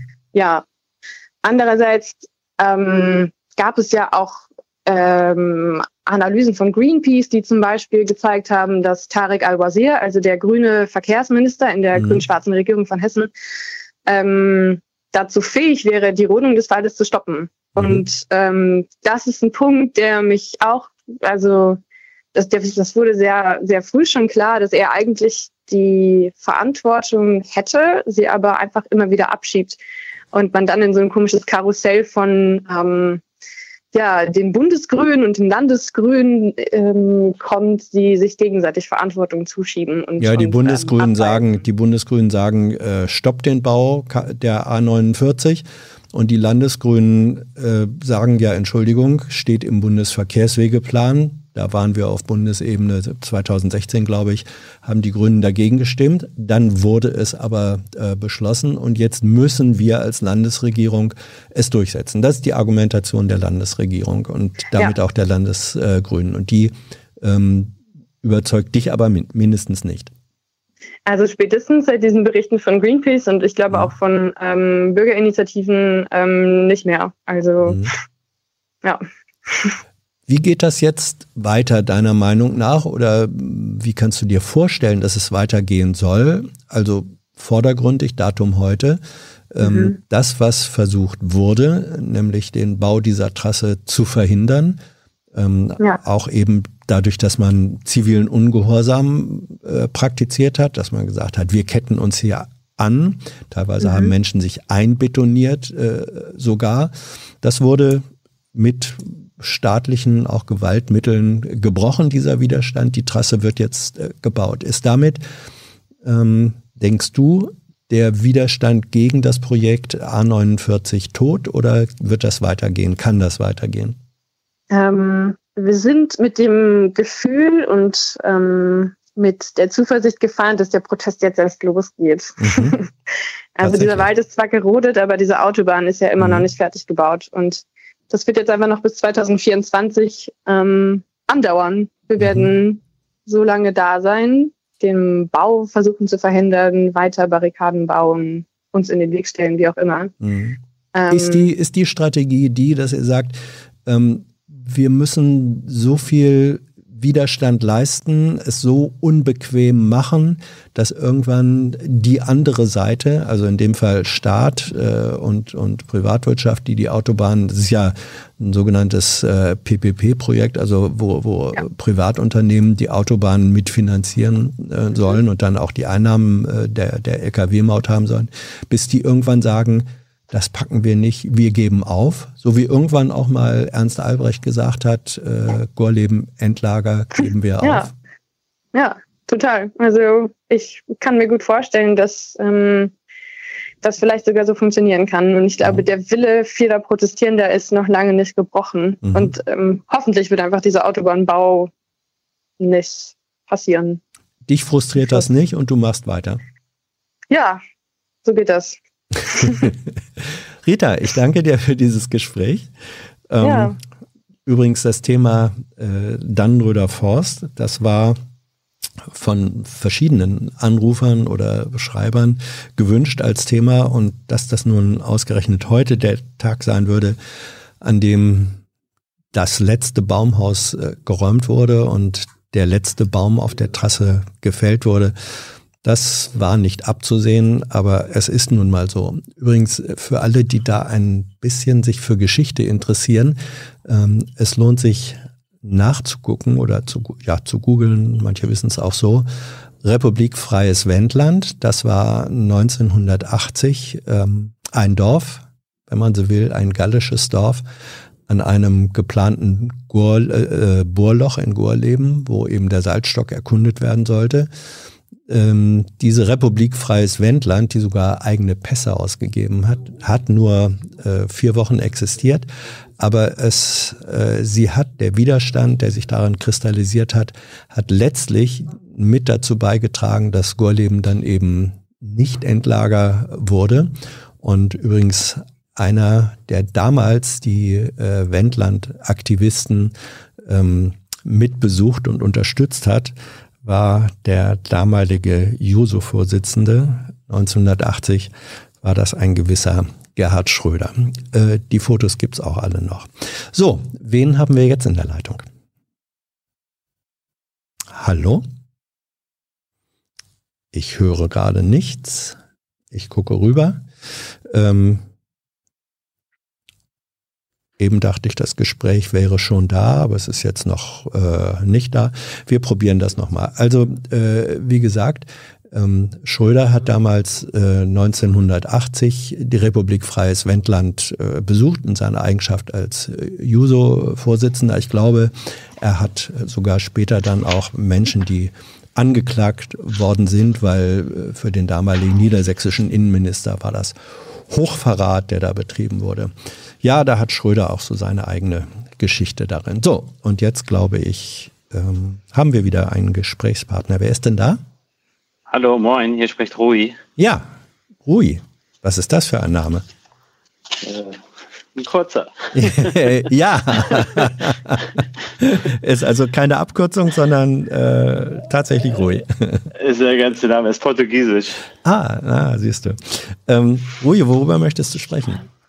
Ähm, ich hatte, äh, also als es dann aufkam, ich hatte das schon, schon länger im Kopf. Mhm. Ähm, worüber ich gerne sprechen würde, ist halt, ähm, wenn man äh, Nachrichten, aber auch zum Beispiel Statements von Politikern hört, ähm, die zu verstehen, beziehungsweise, ähm, ich sag mal so, wie ich drauf gekommen bin. Ich bin jetzt, äh, habe jetzt, ich jetzt zwei 2016 äh, ungefähr angefangen, zum Beispiel mit Aufwachen-Podcast mhm. und hatte dadurch so einen regelmäßigen Nachrichtenkonsum, sage ich mal so. Ähm, die beiden haben man dann, oder dann später auch mit dir, haben einen auch so ein bisschen entschleunigt. Ich sag mal so, wenn was passiert ist, dann hat man jetzt dann äh, vielleicht mal kurz gehört, okay, Fakten, aber ich sag mal so Breitscheidplatz, da hat man jetzt sich drei Stunden am Fernsehen gehangen. Mhm. Und die haben ja auch erstmal die Sachen aufgearbeitet, nachdem die so eine, sag mal, so ein paar Tage alt waren. Und äh, so wurde man dann mal ganz gut abgeholt. Ähm, was aber natürlich da mal so aufge oder was mir da mal gefallen hat, dass man so ein bisschen gesagt ist von Politikern, aber auch von Journalisten, dass das so mal ein bisschen aufgedröselt wurde. Man hat das so ein bisschen gelernt zu hören Mhm. Aber ähm, jetzt für mich als Nicht-Akademiker zum Beispiel ist das immer so ein bisschen, ich sage mal, wenn ich jetzt, jetzt gibt's den Podcast nicht mehr, jetzt höre ich irgendwie so einen Tagesthemenkommentar oder Nachrichten mhm. und äh, ich sage mal, man hat immer so eine gewisse Skepsis, was wurde jetzt nicht gesagt, was wurde vergessen oder was wurde äh, äh, ja, ich habe mir da so ein paar Sachen jetzt zum Beispiel, also ja, so, ein erzähl. Beispiel, mhm. so, ein Beispiel zum Beispiel, ich habe gestern so, so mal ein paar alte Folgen gehört, äh, zum Beispiel zum Gazastreifen. So, ne? mhm. ne? Dann ja erstmal zum Beispiel die, die englische Berichterstattung und sogar die israelische und dann im Deutschen sagt man dann Zusammenstöße, bewaffneter mhm. Konflikt. Und das sind so Sachen, dann dachte ich, ja, man, bewaffneter Konflikt ist Krieg. Es wird mhm. einfach nicht gesagt. Und das muss man ja auch irgendwie lernen. Ich sag mal so, am besten ja auch ohne einen Podcast. So, ne? Mhm. Also äh, äh, meine Eltern zum Beispiel jetzt keinen Podcast und zum Beispiel lesen, lesen regelmäßig die Bildzeitung und da wird wahrscheinlich über bewaffneten Konflikt gelesen, äh, äh gesprochen. Ja, vielleicht steht dann da auch hauptsächlich die Hamas-Terroristen. Genau, das war ja auch so ein Punkt. So, ne? Und dann ähm, gehen halt, gehen halt um solche Sachen, dass dann halt, und da wollte ich halt so mit dir sprechen, so, ja, mhm. was, was, wie umgeht man das so, ne? Also, dass man, oder wie, wie, ja, wie, wie, wie kann man die, die, das besser verstehen lernen? Also Journalisten, mhm. die aber auch Politiker.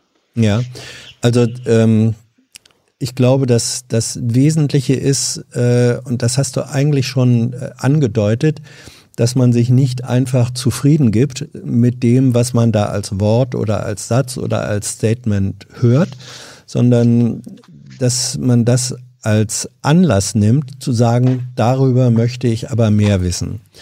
Und ähm, das ist ein wirklich eine große Chance, die das äh, Netz bietet, die es früher vor 20, 30 Jahren in der Form gar nicht äh, gab, dass man sehr viele Informationen und zwar aus sehr unterschiedlichen Ecken und aus sehr vielen verschiedenen Blickwinkeln kann man sich selber da rausholen und sie vergleichen. Und diese, das ist ein Stück weit Arbeit. Und diese Arbeit muss man aber äh, auch leisten. Ähm, wir, wenn wir Dinge ähm, erzählen und äh, wahrnehmen und einordnen, dann tun wir das meistens durch irgendeine Brille. Ähm, man sagt auch ein Narrativ. Also wir bauen es in bestimmte Geschichten ein. Wir möchten immer gerne wissen, wer sind jetzt eigentlich die Guten und wer sind die Bösen und äh, wer sind die äh, Helden und wer sind die Schurken. Und häufig genug ist es so, dass die Helden der einen Seite sind die äh, Schurken der anderen. Das hängt eben wirklich vom Narrativ ab. Wenn, wenn man sich die äh, Geschichte der Besiedlung der USA anguckt, dann ist das Narrativ, die Erzählweise der weißen Siedler eine komplett andere ähm, als der Indianer. Ja, mhm. für, die, für die weißen Siedler war es so, ähm, äh, sie hatten das Recht, äh, die Freiheit, das Land zu besiedeln. Und dann gab es da Indianer, die, äh, die als, Stören, als Störfaktoren ähm, das nicht hinnehmen wollten, die die Gefahr waren für die Familien der weißen Siedler. Und äh, man hatte dann das Recht, die sozusagen aus dem Weg zu räumen äh, in Kämpfen. Während für die Indianer, die Ureinwohner, waren die weißen Siedler natürlich Eindringlinge in ihr Land und sie hatten das Recht, äh, sich gegen diese Eindringlinge zu wehren. Also ein und derselbe vom Verlauf her, möglicherweise ein und derselbe Sachverhalt, ähm, wird völlig unterschiedlich, je nach Narrativ gesehen und bewertet. Und das ist die Arbeit, finde ich, die man äh, leisten kann und leisten muss, wenn mir jemand in Medien etwas berichtet, etwas erzählt, dass ich versuche mir darüber klar zu werden, durch, welche, durch welche Brille wird hier geguckt. Was ist das mhm. Narrativ? Und gibt es vielleicht auch einen anderen Blickwinkel? Und wenn ich diesen anderen Blickwinkel kenne, dann kann ich meine eigene Entscheidung treffen, welcher Blickwinkel überzeugt mich mehr, welches ist der richtigere oder äh, ergänzen die sich möglicherweise gegenseitig.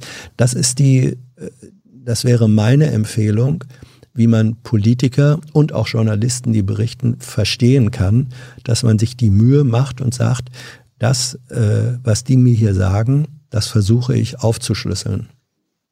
Mhm.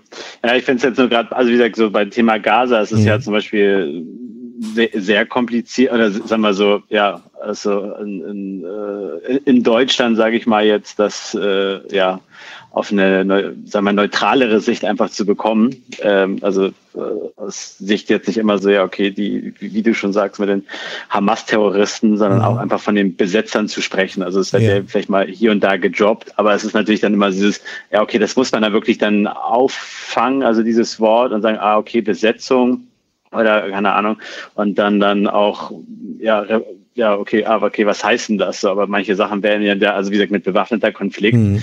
Ich habe es gestern gesagt, als ich dann meiner Freundin erzählt, dass ich, dass wir heute sprechen, habe ich halt dieses Beispiel genommen. Also ja. ich, hast du schon mal drüber nachgedacht? Nee, hast du recht, ist Krieg. Ja. Ähm, man, man, ja, ich sag, man wird halt leider dann so ein bisschen in diese, diese, diese Richtung, sag ich mal, erzogen. Das war halt immer dieses Coole halt mit dem, mit dem, mit dem Aufwachen-Podcast, mhm. dass man halt das wirklich immer so, ja, nochmal erklärt bekommen hat. Man hat natürlich, oder ich habe natürlich, als ich gestern äh, hatte dann noch was von, von 2017 gehört und dann, weiß nicht, hatte zum Beispiel Thilo dann noch irgendwo gesagt, okay, das, äh, wo man sagt, okay, man, man nimmt ja nicht, man hinterfragt ja auch das, was die beiden gesagt haben oder was vielleicht mhm. auch du gesagt hast. Aber das ist ja auch so eine Sache, ja, wenn man nicht auf so einen Podcast mal stößt, äh, äh, wo man sich auch die Zeit nehmen kann, äh, ja, es ist schwer, dann irgendwann eine Maus zu brechen. Also, ja, aber auf der anderen Seite äh, nochmal, ich meine, äh, du sagst ja selber, und das äh, finde ich gut, dass du sagst, äh, dass es dich häufig sozusagen in gewisser Weise ähm, na, äh, nicht irritiert, aber dass es dich unbefriedigt lässt, dass du sagst, stimmt das eigentlich so? Also dass da ein Stück weit Skepsis äh, und auch Misstrauen da ist. Wenn ja. das so, wenn das so ist, dann finde ich, ist das der wichtigste Ansatzpunkt zu sagen, da mache ich mich ähm, selber nochmal schlau. Äh, die mhm. Arbeit, also die eigene geistige Arbeit, der, wenn man so will, der Weiterbildung, beginnt dann, wenn ich etwas, was mir gesagt oder vermittelt wird, werde, selber nochmal überprüfe. Zum Beispiel, wenn es dann heißt Westbank oder Gazastreifen. Ähm, mhm. Dann muss man, und du hast recht, das ist eine komplizierte Geschichte, aber die, die Historie äh, Palästinas, dieser Region, ähm, ist eben eine komplizierte äh, und eine lange und äh, man kann sie nur auch nur in den Konfliktstrukturen begreifen, wenn man sagt, was ist da eigentlich passiert? Ähm, und zwar nicht nur in den letzten 70 Jahren nach dem Ende des äh, Zweiten Weltkriegs, sondern auch schon in den Jahrhunderten davor. Äh, ja. wenn man sich, man muss in Geschichte und Hintergründe äh, einsteigen dass es äh, anders geht, ein Begreifen und ein Verstehen nicht. Ja.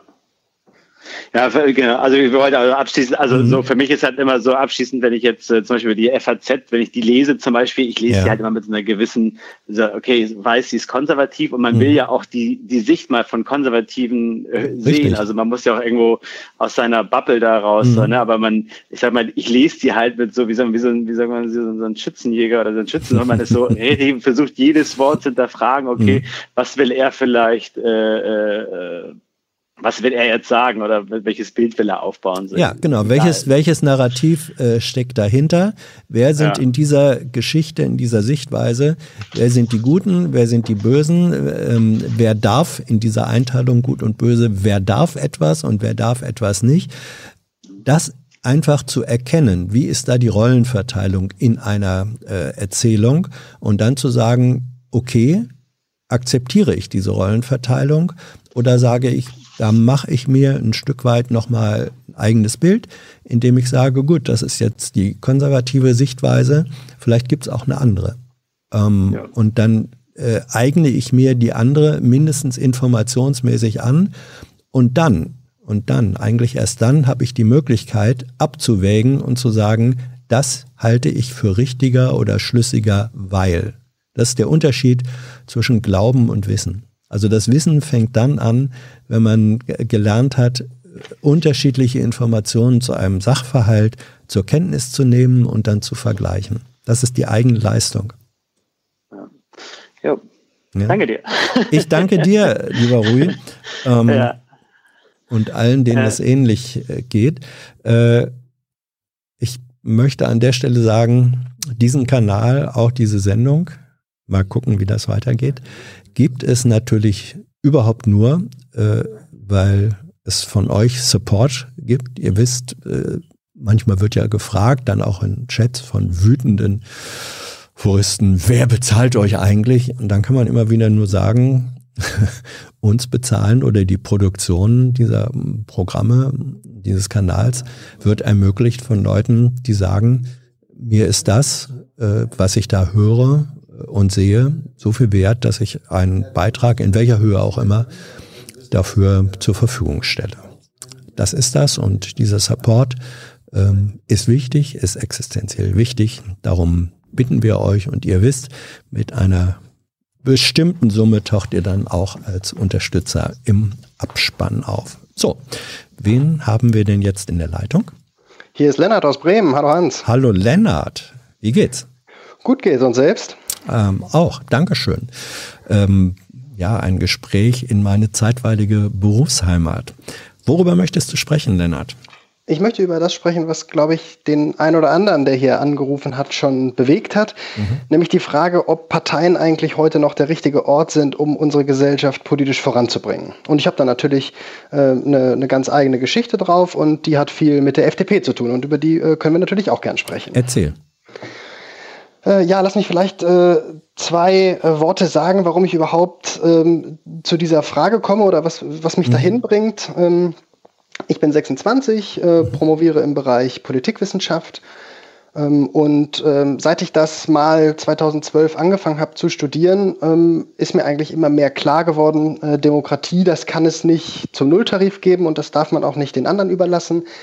Insofern muss man selber aktiv werden und ähm, insofern bin ich 2015 mit großer Begeisterung äh, in die FDP eingetreten weil mich ähm, ja die, dieser Prozess aus der außerparlamentarischen Opposition heraus, die FDP war ja 2013 aus dem Bundestag geflogen ähm, und, und hatte dann angefangen, ein, ein neues Leitbild zu entwickeln und die eigenen Inhalte zu schärfen, sich auf die eigene Liberalität zu berufen. Und das hatte mich sehr fasziniert und angesprochen und auch die ähm, für damalige Verhältnisse äh, mutige, vielleicht auch ein bisschen freche Kampagnenarbeit. Man erinnert sich vielleicht an Katja Suding, unser Mann für Hamburg, diese mhm. Plakate wie diese an, einfach sehr angesprochen hatten. Und ich war dann ähm, zunächst gar nicht sehr aktiv in der Partei, sondern ähm, erstmal Mitglied, aber bin dann mit zunehmender Zeit auch ähm, programmatisch in die Debatten eingestiegen, habe mich in Landesfachausschüssen beteiligt, habe Anträge für den Parteitag geschrieben und ähm, habe da natürlich in Bremen ähm, eine, eine, total komfortable Situation. Die FDP Bremen hat als Landesverband 450 Mitglieder. Das ist klein, das ist überschaubar, man kennt sich. Mhm. Es gibt total flache Hierarchien. Und das, dachte ich, sind eigentlich optimale Bedingungen für den Einstieg in eine Partei. Und trotzdem bin ich letzte Woche total frustriert wieder ausgestiegen und ausgetreten, weil ich eben ähm, gemerkt habe, dass auf der Realisierungsebene diese Flexibilität, diese Spontanität, die man haben könnte als so ein kleiner Landesverband, nicht genutzt wird, um sich gewinnbringend in die Gesellschaft einzubringen. Sondern, ich will das, an, sondern, will das ja, an einem ganz klaren Beispiel mhm. äh, sagen. Man, äh, man könnte sich ja vorstellen, die FDP ähm, hätte in Reaktion auf die aufkommende zweite Corona-Welle nicht, wie sie das tatsächlich getan hatte, klein-klein parlamentarische Änderungsanträge an, für Infektionsschutzgesetze und dergleichen äh, formuliert, sondern hätte die Ärmel hochgekrempelt und, ich sage das mal auf mein Bundesland Bremen bezogen gesagt, also wir wissen ja, dass das Lüften in Schulen jetzt total wichtig wird und dass das aber im Winter, der kommt, super lästig ist, weil das einfach kalt ist und sich Leute, ähm, Kinder vielleicht einfach anstecken. Aber ähm, weil das eben notwendig ist, müssen wir das möglich machen. Also ähm, hätte man ja sagen können, Mensch, in Bremen gibt es äh, 50.000 Schüler an Schulen. Äh, der, der Philologenverband, also die, die organisierte Lehrerschaft, sagt, die brauchen jetzt Decken im Unterricht, damit denen warm wird. Und äh, der Senat, also die Landesregierung in Bremen, hat das nicht hingekriegt und dann hat die FDP das kritisiert. Aber ich hätte mir gewünscht, sie hätte die Ärmel hochgekrempelt und hätte gesagt, Mensch, 50.000 Decken und so eine Wolldecke, wenn man in der Größenordnung Decken kauft, die kostet vielleicht zwei Euro. Da muss sich doch was organisieren lassen. Und wir als Partei der Unternehmer und, und die Wirtschaft leidet ja am ehesten unter der oder besonders unter der, der Infektionswelle. Wir finden Leute, die zusammenlegen und die als Gesellschaft ähm, es schaffen, in so einem kleinen Rahmen ähm, 50.000 Decken aufzutreiben. Und äh, stattdessen wird da mit Papierkrieg äh, ja, äh, gestänkert und, und nicht konstruktiv mitgearbeitet. Hast du das, hast du das vorgeschlagen äh, mit den Decken? Ja, ich habe äh, jetzt nicht konkret dieses ja, Beispiel vorgeschlagen, aber, aber es, es, es, gab mehrere Dinge, wo ich mhm. gesagt habe, Mensch, lasst uns doch nicht äh, nur Anträge schreiben, sondern lasst uns gucken, wie können wir 450 Leute, mhm. die wir sind, nicht wie man sich Parteiarbeit vorstellt, möglichst gewinnbringend arbeiten, sondern wie es möglichst wirkungsvoll ankommt. Wie waren die Reaktionen auf deine konkreten und praktischen Vorschläge? Ach, das war äh, auf der persönlichen Ebene immer sehr freundlich und, ähm, und äh, auch an manchen Stellen ermutigend, aber auf der Parteistrukturebene ist das, was angekommen ist, ähm, sehr negativ gewesen und das hat dazu geführt, dass eigentlich nichts umgesetzt wurde. Was, was, was bedeutet sehr negativ auf der Strukturebene? Kannst du das ja, deutlich Ja, zum machen? Beispiel, dass eine Rede äh, auf dem ähm, auf dem Landesparteitag, den ich, äh, die ich gehalten habe, äh, beantwortet wird vom äh, Redner nach mir, der sich als stellvertretender Landesvorsitzender äh, zur, zur Wahl stellt und das auch wird hinterher, ähm, dass der mir sagt, ich glaube, du bist falsch hier in der Partei. Warum? Ja, also warum er das gesagt hat, weiß ich nicht. Nein, hat er das begründet, warum du falsch bist?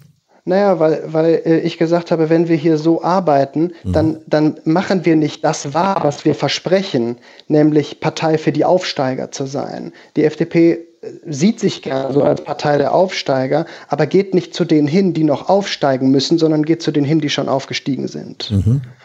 Und ähm, was ich dich fragen möchte, du kennst mhm. dich ja, du kennst dich ja aus im, im, politischen Geschehen, auch hast mit vielen Spitzenpolitikern gesprochen, kennst die Logik und die Denkweise. Was meinst du? Ähm, was, was müsste man tun, um, um diese, ich nenne es mal Aktivierung. Das ist ja kein Aktivismus, der passiert, sondern einfach äh, Boots on the ground in Anführungsstrichen ähm, äh, zu schaffen und Partei nicht nur in Anträgen und in Programmarbeit zu denken, sondern eben zu sagen, okay, wie können wir als Gruppe von Leuten uns aktiver einbringen? Wie kann man mhm. sowas schaffen? Ähm, meine politische, äh, praktische Arbeit hat an der Hochschule äh, stattgefunden. Und da war der Vorteil, dass wir sagen konnten, was ist eigentlich das Feld, in dem wir uns hier bewegen? Das ist eben der Wissenschaftsbetrieb, das ist der äh, Ausbildungsbetrieb. Und dass wir dann äh, als Gruppe gesagt haben, also ich habe wie du Politikwissenschaft, Soziologie äh, und Germanistik äh, dann auch noch studiert, dass wir gesagt haben, ähm, woran mangelt es hier eigentlich bei uns? Was sehen wir als Studenten für verbesserungswürdig an, was ist notwendig zu tun. Und äh, auf der Grundlage einer solchen Situationsanalyse haben wir gesagt, äh, das fordern wir nicht nur, sondern wir setzen es zum Teil dann eben selbst auch äh, in die Tat um. Wir haben eben zum Teil eigene Lehrveranstaltungen gemacht mit Hochschullehrern, die gesagt haben, das waren vor allem äh, Assistenten, also die, die noch nicht so viel älter waren als wir, die haben gesagt, ist eigentlich ein interessantes Projekt, ähm, machen wir jetzt mal. Und äh, es war eine Form von praktischer Studienreformarbeit. Äh, und äh, das war sozusagen etwas, wo in dem Bereich ich sagen konnte, ähm, da hat es funktioniert weil wir etwas hatten, das die Menschen, die in dem Bereich lebten und arbeiten, also die anderen Studenten, mit betroffen hat und die gesagt haben, ja, wir sehen den Sinn darin äh, und wir unterstützen das dann auch. Das war später dann ähnlich, als ich dann ähm, nach der Uni, ich war zunächst beim, beim NDR, da bin ich ähm, in die Gewerkschaftsarbeit äh, dann auch eingetreten. Äh, und auch da ging es darum, was sind die Aufgaben äh, und die, ja, die blinden Flecken in diesem Betrieb, äh, den wir hier machen. Ähm, da kommt ja nicht nur irgendwie am Ende Radio- oder Fernsehprogramm raus, sondern das sind Strukturen, das sind äh, Arbeitsverhältnisse. Wo ist da etwas zu tun? Und ich glaube, jeder, der etwas tun will, hat dann Chancen, etwas auch zu verändern, wenn er sich ein konkretes Feld ähm, anguckt und aussucht und sagt, in diesem Feld sehe ich diese und jene Mängel und das und das wäre geeignet, die Mängel zu überwinden. Und zwar nicht primär in der Form, wie du sagst, äh, über Papiere bewältigen, ähm, nicht zu sagen, ich äh, schreibe jetzt hier einen dollen Antrag und freue mich, ähm, wenn der in der Abstimmung mehr Stimmen kriegt als der konkurrierende Antrag, sondern indem das, was ich oder wir für nötig halten, als konkrete Tätigkeit, das zu machen. Das wäre sozusagen meine Empfehlung und ich glaube auch politische Basisarbeit, egal ob in Parteien oder außerhalb von Parteien, braucht einfach diese konkrete Ebene. Aber das, äh, also ich glaube, dass das viele ähm, Leute sehr ähnlich sehen und ich würde das auch so sagen. Und wenn ich an die, an die Anrufer vor mir denke, an Rita, dann mhm. macht die ja genau das Gleiche. Ja. Ähm, die macht das konkret an einer Stelle. Warum schaffen die Parteien das nicht, die Ressourcen, die sie haben, und die sind ja, die sind ja viel größer als jede neue Organisation, jeder neue Verein äh, das haben kann, ähm, diese Ressourcen einzusetzen, um so aktiv zu werden. Warum, sondern warum werden so viele Ressourcen auf, auf Anträge verwendet, die dann, ähm, äh, wenn man in der Opposition ist, ähm, natürlich abgelehnt werden, in aller mhm. Regel abgelehnt werden. Und selbst wenn die Inhalte gut sind, dann vielleicht später in einem Antrag von der Regierung mit unter, ähm, untergeschoben werden. Mhm. Ähm, das, da kann man sich ja im Prinzip drüber freuen, weil eigene Inhalte Realität werden. Aber ähm, ich glaube, dass Parteien viel wirkungsvoller mit diesen Ressourcen umgehen könnten. Du bist der Politikwissenschaftler. Jetzt sag du mir mal, äh, was aus deinem Wissen, auch aus deinem theoretischen und politikwissenschaftlichen Wissen über Strukturen von Parteien und Ziele von Parteiarbeit dahin führt zu dem Dilemma, was du gerade beschreibst. Ja, auf einer, auf einer Verstehensebene ähm, kann man schon sagen, klar, das sind Eitelkeiten, das ist Profilierungswunsch, ähm, dass, ähm, dass die handelnden Personen auch sagen, irgendwie, wir wollen, äh, wir wollen selber die Lorbeeren dafür ernten, deswegen äh, sind wir nicht in Anführungsstrichen durchlässig genug, um Ideen, mhm. die nach oben gespielt werden, auch, ähm, auch umzusetzen, ähm, sondern ich sag mal, wenn man was bewegen möchte, dann muss man auch sagen, okay, dann, dann äh, nehme ich auch ein Mandat oder dann, dann lasse ich mich auch in irgendeine Position reinwählen. Aber ich sag mal, in Anführungsstrichen, nur inhaltlich arbeiten, ähm, funktioniert nicht so richtig, ist mein mhm. Eindruck. Ähm, warum bist du eigentlich bei der äh, FDP gelandet? Gab es da auch Überlegungen, irgendwo anders mal hinzugehen? Oder warum war es bei dir die FDP? Ja, also ich, ich sehe mich selbst als Sozialliberaler und hätte mir insofern auch andere Parteien vorstellen können und bin natürlich auch jetzt auf der Suche mhm. ähm, ähm, nach, nach anderen Parteien, die da Überschneidungsmöglichkeiten haben. Und ich sehe das auch nicht so ähm, wie, wie Bianca, die sagt, eigentlich muss man ähm, sein eigenes Ding machen, sondern natürlich ist das irgendwie immer ein Kompromiss, ähm, mhm. auf den man sich einlassen kann oder sollte. Ähm, aber ähm, was mich damals zur FDP gebracht hatte, war, dass sie es eben geschafft hat, diese Durchlässigkeit herzustellen mit ihrem Programmprozess. Der ist natürlich unglaublich mühsam gewesen mit Regionalkonferenzen, äh, mit, mit äh, unglaublich viel, ich sag mal, ähm, auch Diskurs, um, um zu gucken, was, was sind eigentlich die großen Themen. Und damals hatte man ja auch richtig gute Themen identifiziert. Also wenn ich, wenn ich zum Beispiel überlege, ähm, dass die FDP äh, ein, in ihrem Grundsatzprogramm als einzige Partei sagt, wir brauchen einen europäischen Bundesstaat, weil so wie Europa heute äh, strukturiert ist, funktioniert es nicht. Da haben wir ein, ich nenne es mal in Anführungsstrichen, ein Föderalismusproblem, weil die Staaten es nicht schaffen, die Mitgliedstaaten untereinander sich abzustimmen.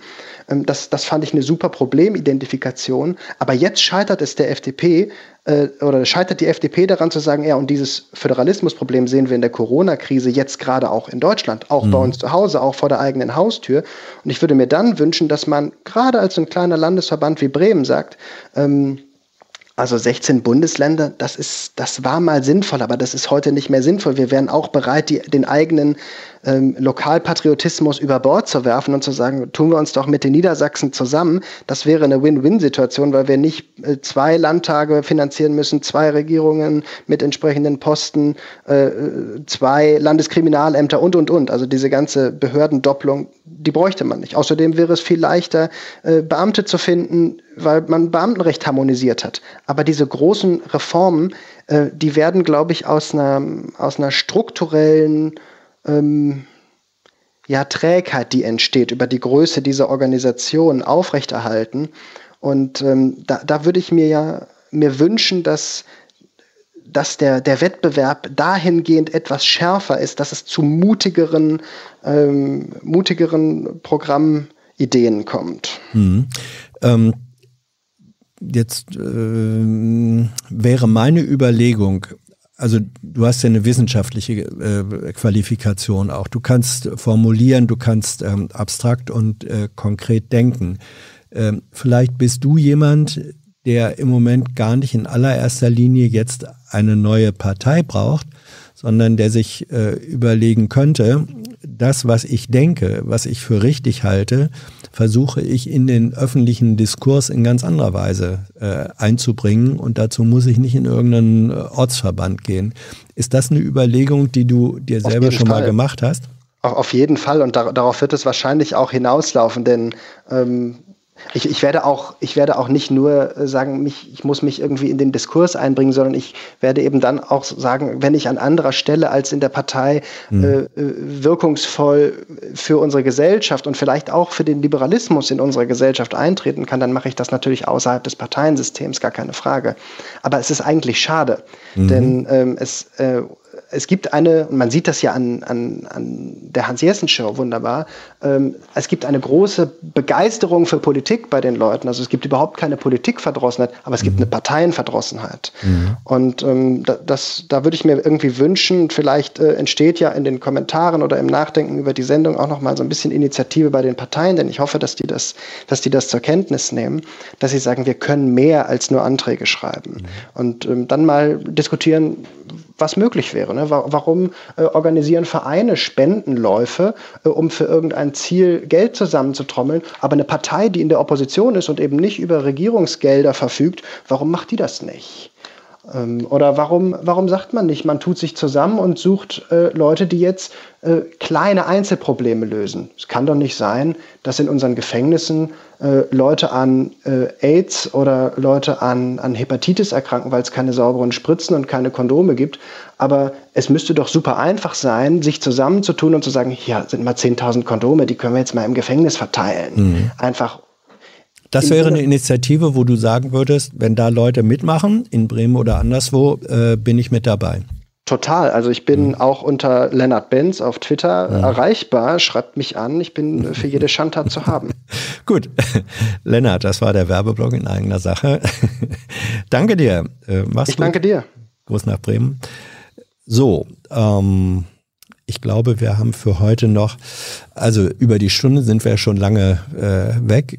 Das war zu erwarten. Gott sei Dank sind wir nicht so eng gestrickt, dass wir sagen müssen, oh Gott, nach 60 Minuten müssen wir aufhören, solange das Interesse bei euch da ist und ähm, wir Gesprächspartner noch in der äh, Leitung haben, machen wir das sehr gerne. Und ähm, ich höre, dass nebenan äh, das Handy bedient wird. Der Redaktionspraktikant Thilo ist eifrig da und er spricht schon gerade äh, mit jemandem.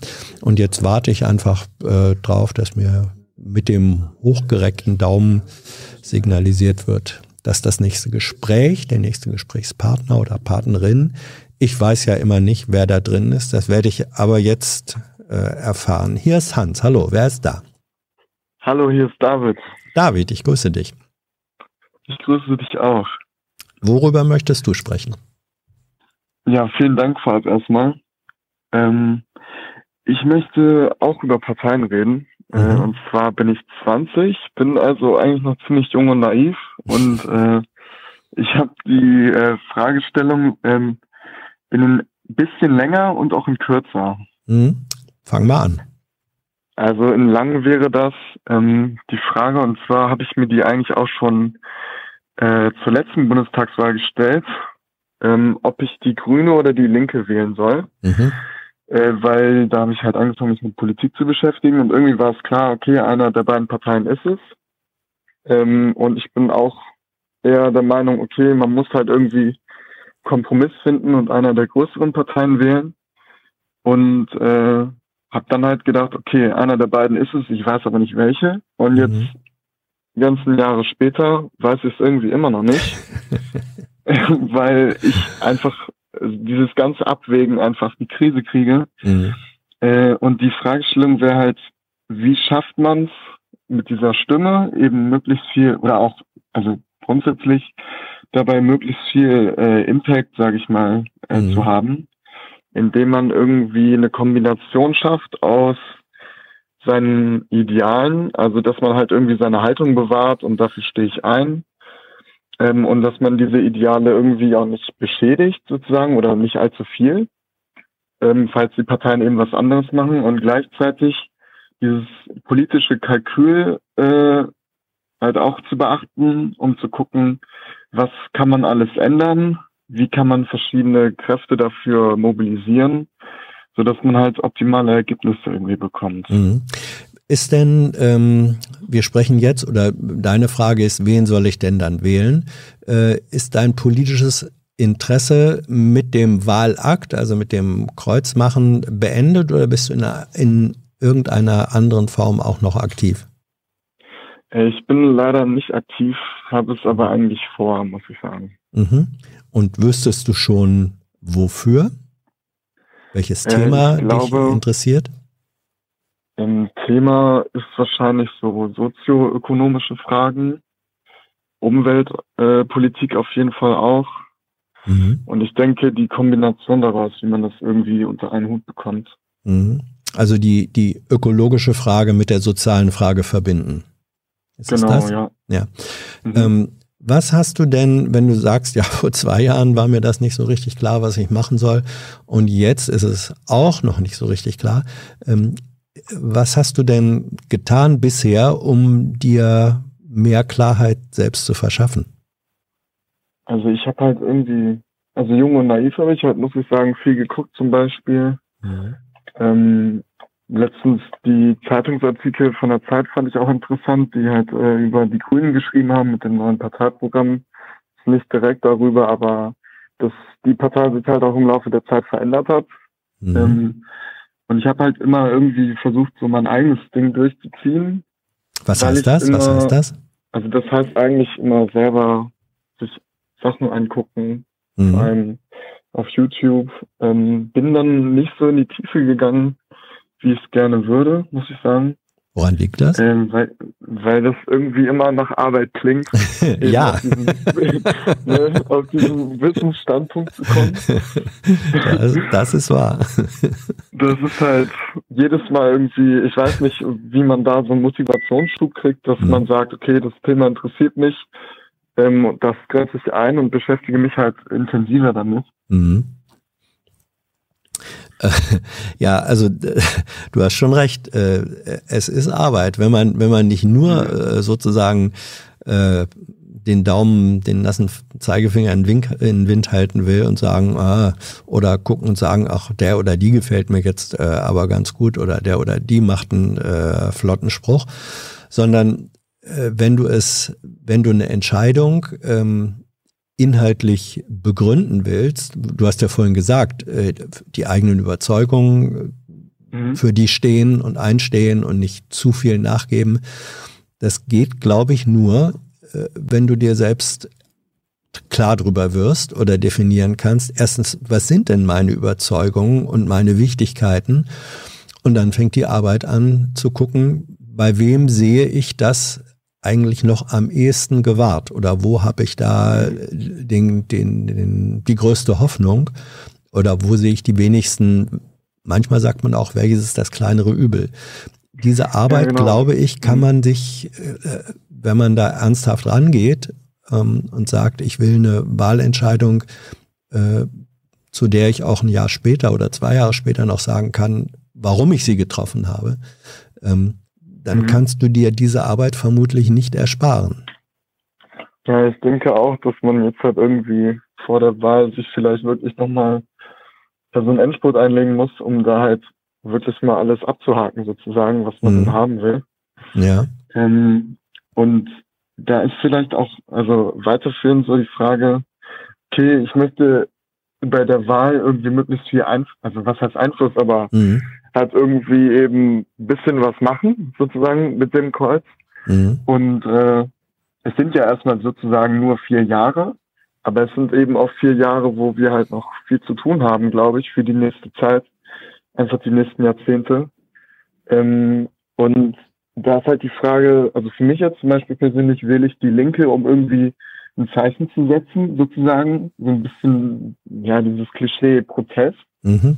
äh, wo ich natürlich mit den viele äh, Überschneidungen habe, aber eben manches auch durchaus nicht.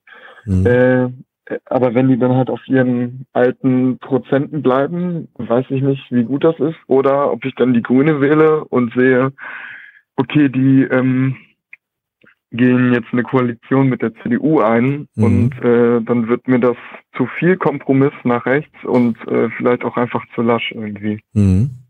Ja, ähm, du hast das schon benannt, was welches sozusagen die die unterschiedlichen Kriterien sind, nach denen man auch eine eigene Wahlentscheidung ähm, beurteilen und ähm, und abwägen muss. Nicht? Es ist äh, also es gibt den Satz ähm, zum Beispiel auf die Grünen sagen die, die finden, man soll sie nicht wählen, sagen dann zum Beispiel, ja, ähm, wer mit den Grünen ins Bett geht bei der Wahl, wacht dann unter Umständen mit der CDU auf.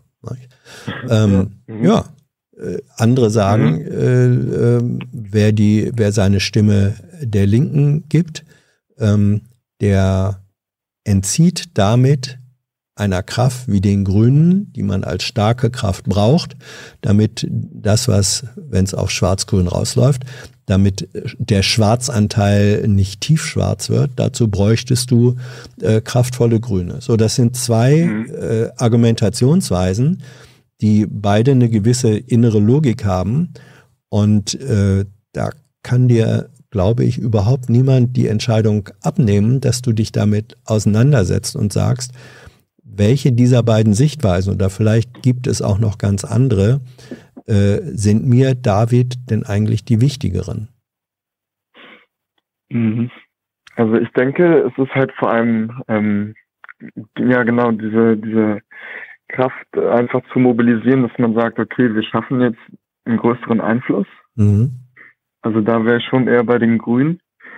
Vielleicht auch dahingehend, äh, Richard David Precht war bei euch äh, letztens, ja. ist das auch ein paar Wochen her, und der hat gesagt, äh, dass es vielleicht durchaus möglich ist, dass die Grünen äh, sich vielleicht untereinander so ein bisschen spalten und dass es dann halt äh, auf der linkeren Seite eine Grüne gibt, die sich da irgendwie abspalten würden und die das vielleicht ernster meinen. Mhm. Ähm, das ist jetzt vielleicht alles äh, theoretisch und äh, zukunftsorientiert und so weiter. Aber es ist ja vielleicht auch die Frage, okay, die Grünen haben jetzt viele Stimmen ähm, und sind eben eine große Kraft.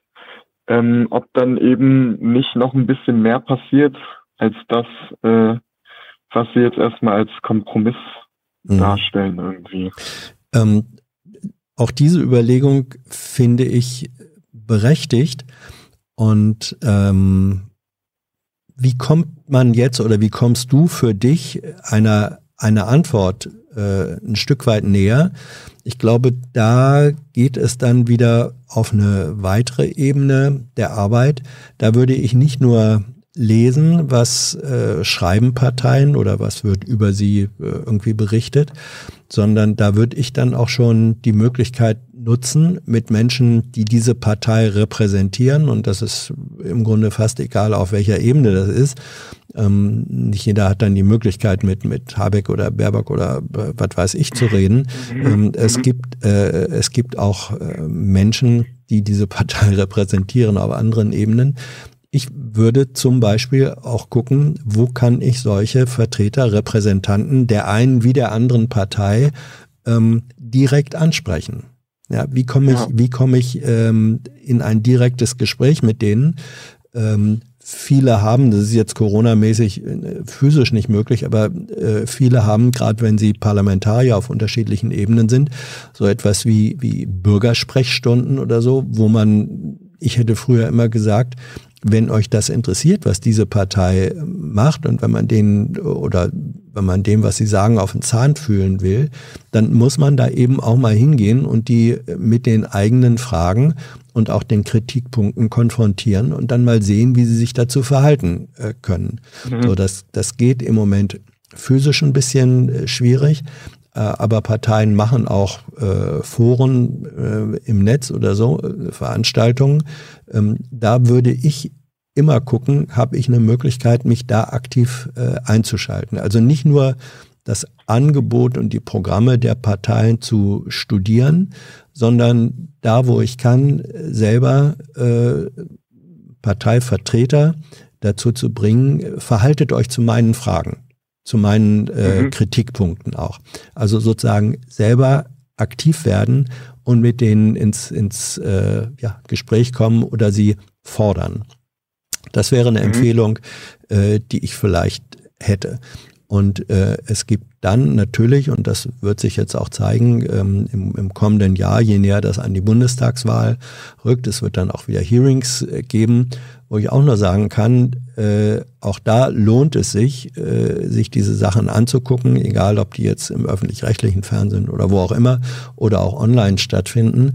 Ähm, es lohnt sich, sich das anzugucken und sich mit dem auseinanderzusetzen, wie agieren äh, die Vertreter äh, und Kandidaten dieser Parteien auf das, was an Themenlage ähm, auf dem Tisch liegt. Wir werden im nächsten Jahr immer noch ähm, das Problem Corona und Bewältigung der Corona-Folgen und der Krisenfolgen. Das wird ein massives Thema sein. Ich habe keine Ahnung, wie sich da welche Partei positionieren werden. Ich glaube, das ja, wird. Ne, ich, aber mhm. es kann gut sein, dass das ein, ähm, vermute ich mal, dass das für Wahlentscheidungen wichtig wird.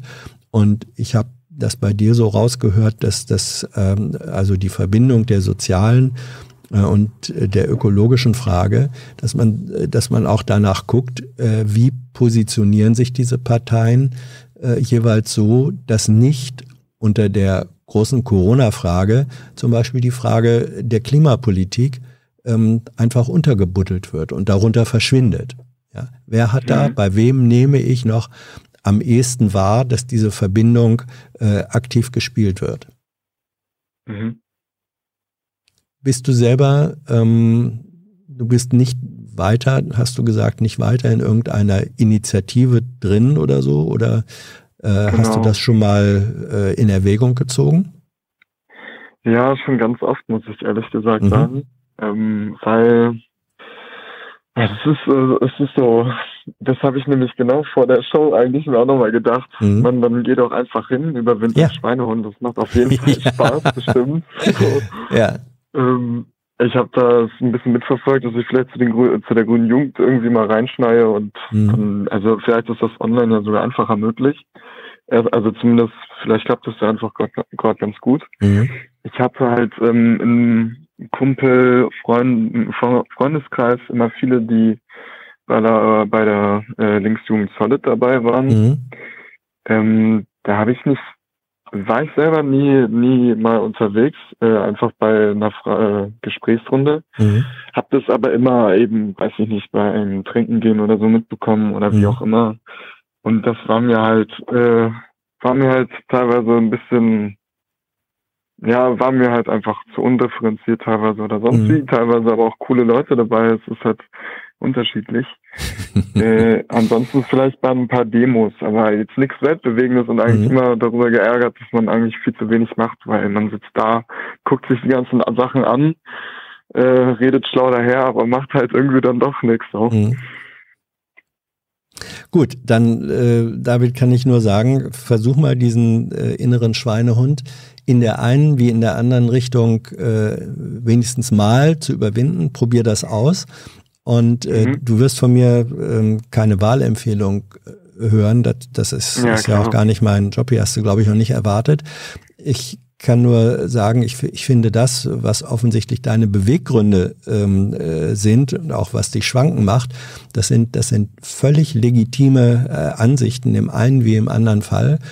Und ähm, jetzt besteht der Job für dich darin zu sagen, ich vertiefe das das, was ich an mhm. Frage mhm. habe, an Unklarheit habe, das äh, versuche ich dann auch, wenn es geht, im, in der direkteren Beschäftigung und Auseinandersetzung mit diesen beiden Parteien, zwischen denen du äh, stehst, ähm, dich da schlauer zu machen, einen verstärkten eigenen Eindruck äh, zu haben. Und manchmal ist es so, ich kenne genug Leute, bei denen fällt die Entscheidung nachher äh, tatsächlich in der Wahlkabine.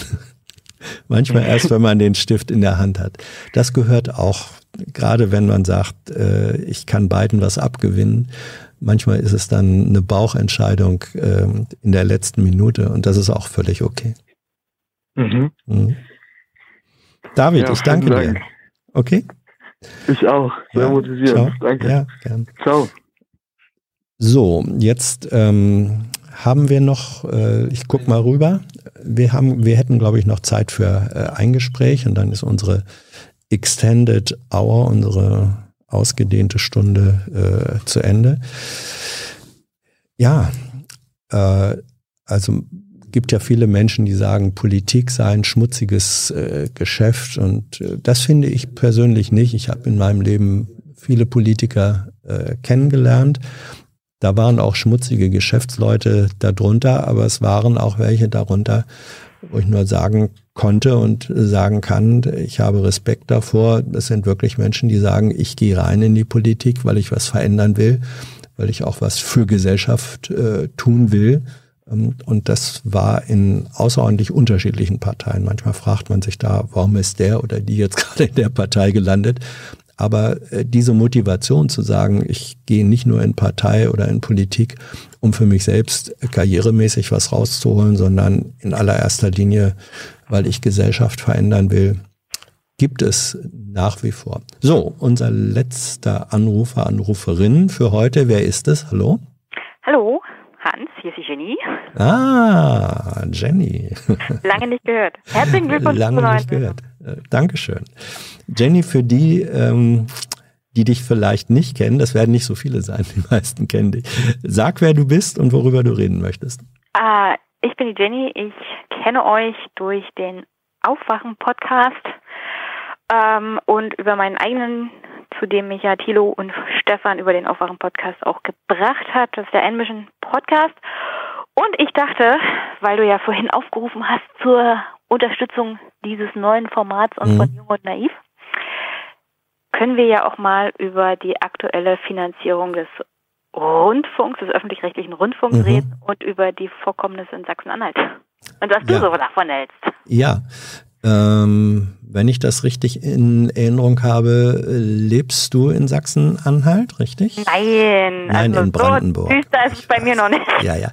Nein, das, ich weiß wo, also das, das war ein, ein nicht ganz gelungener Scherz. Nein, du bist benachbart, aber guckst die, guckst die Verhältnisse sozusagen aus der, äh, aus der Nähe an.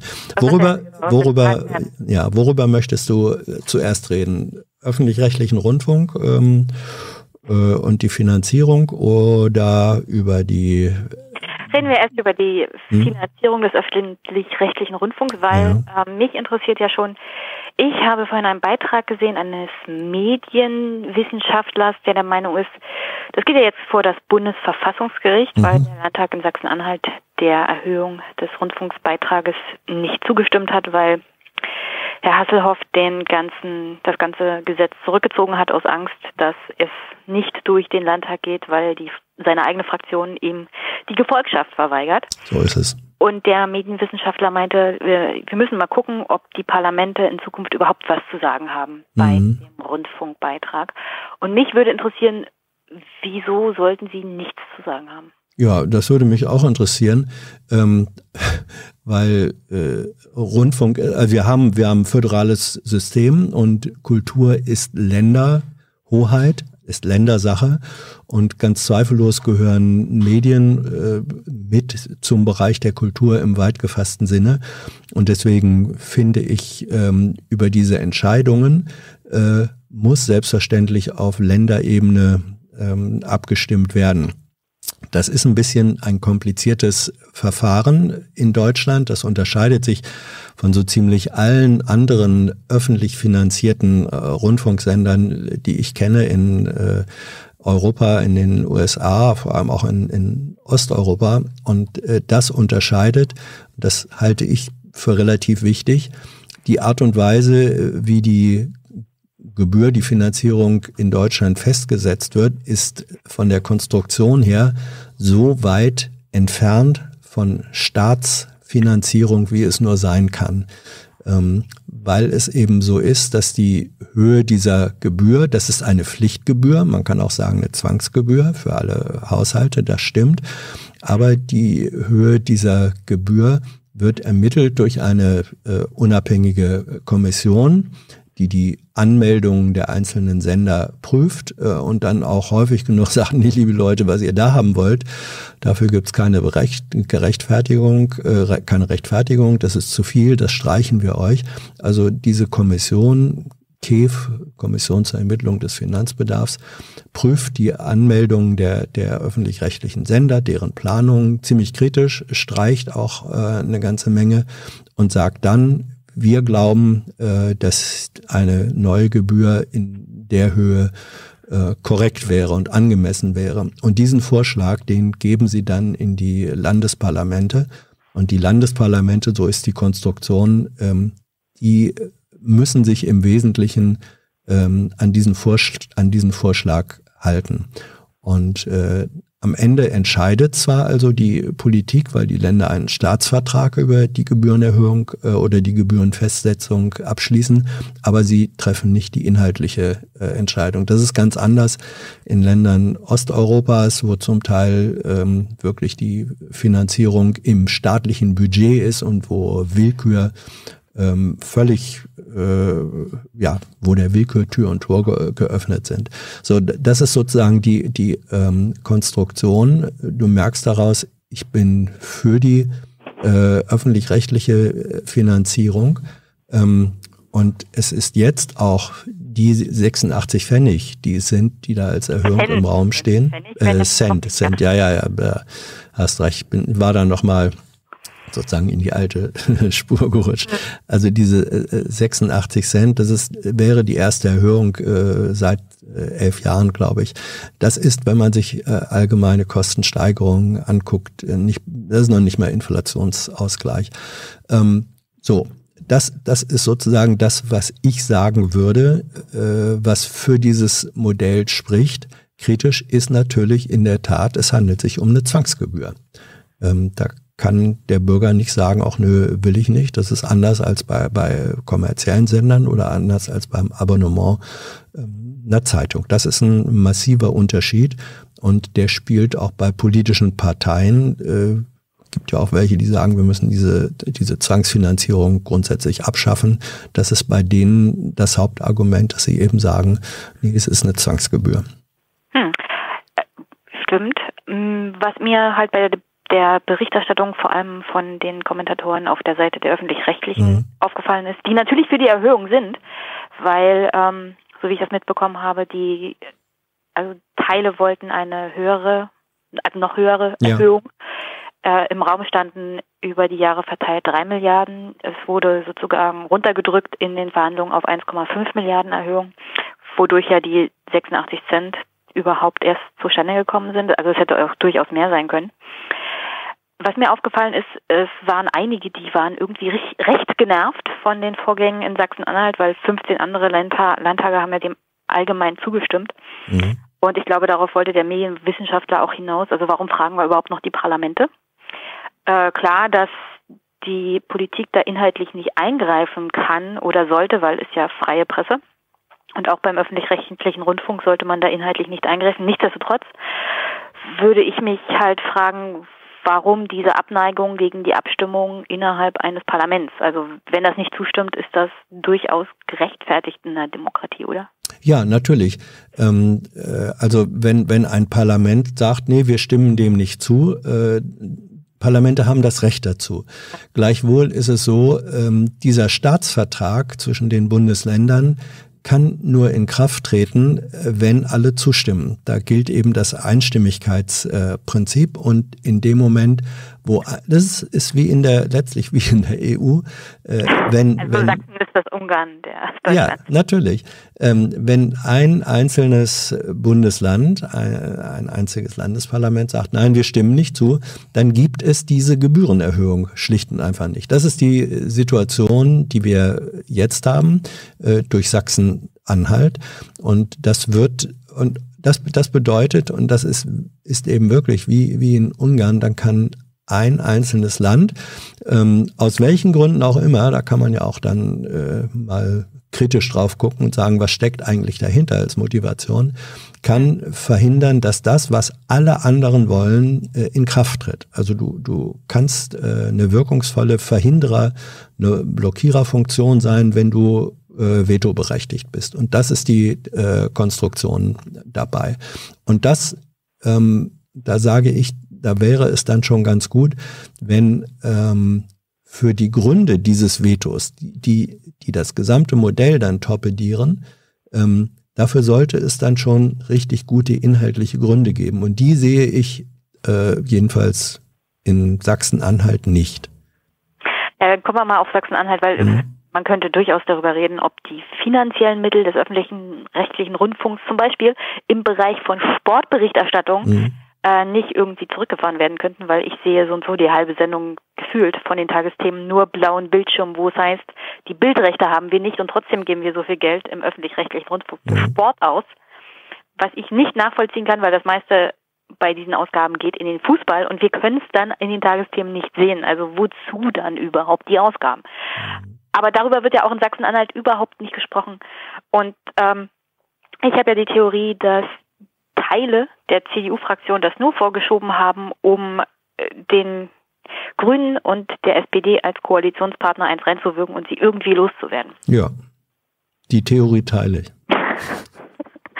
und hat nicht geklappt, weil die mhm. Grünen und die SPD eingeknickt sind hinter ihrer roten Linie.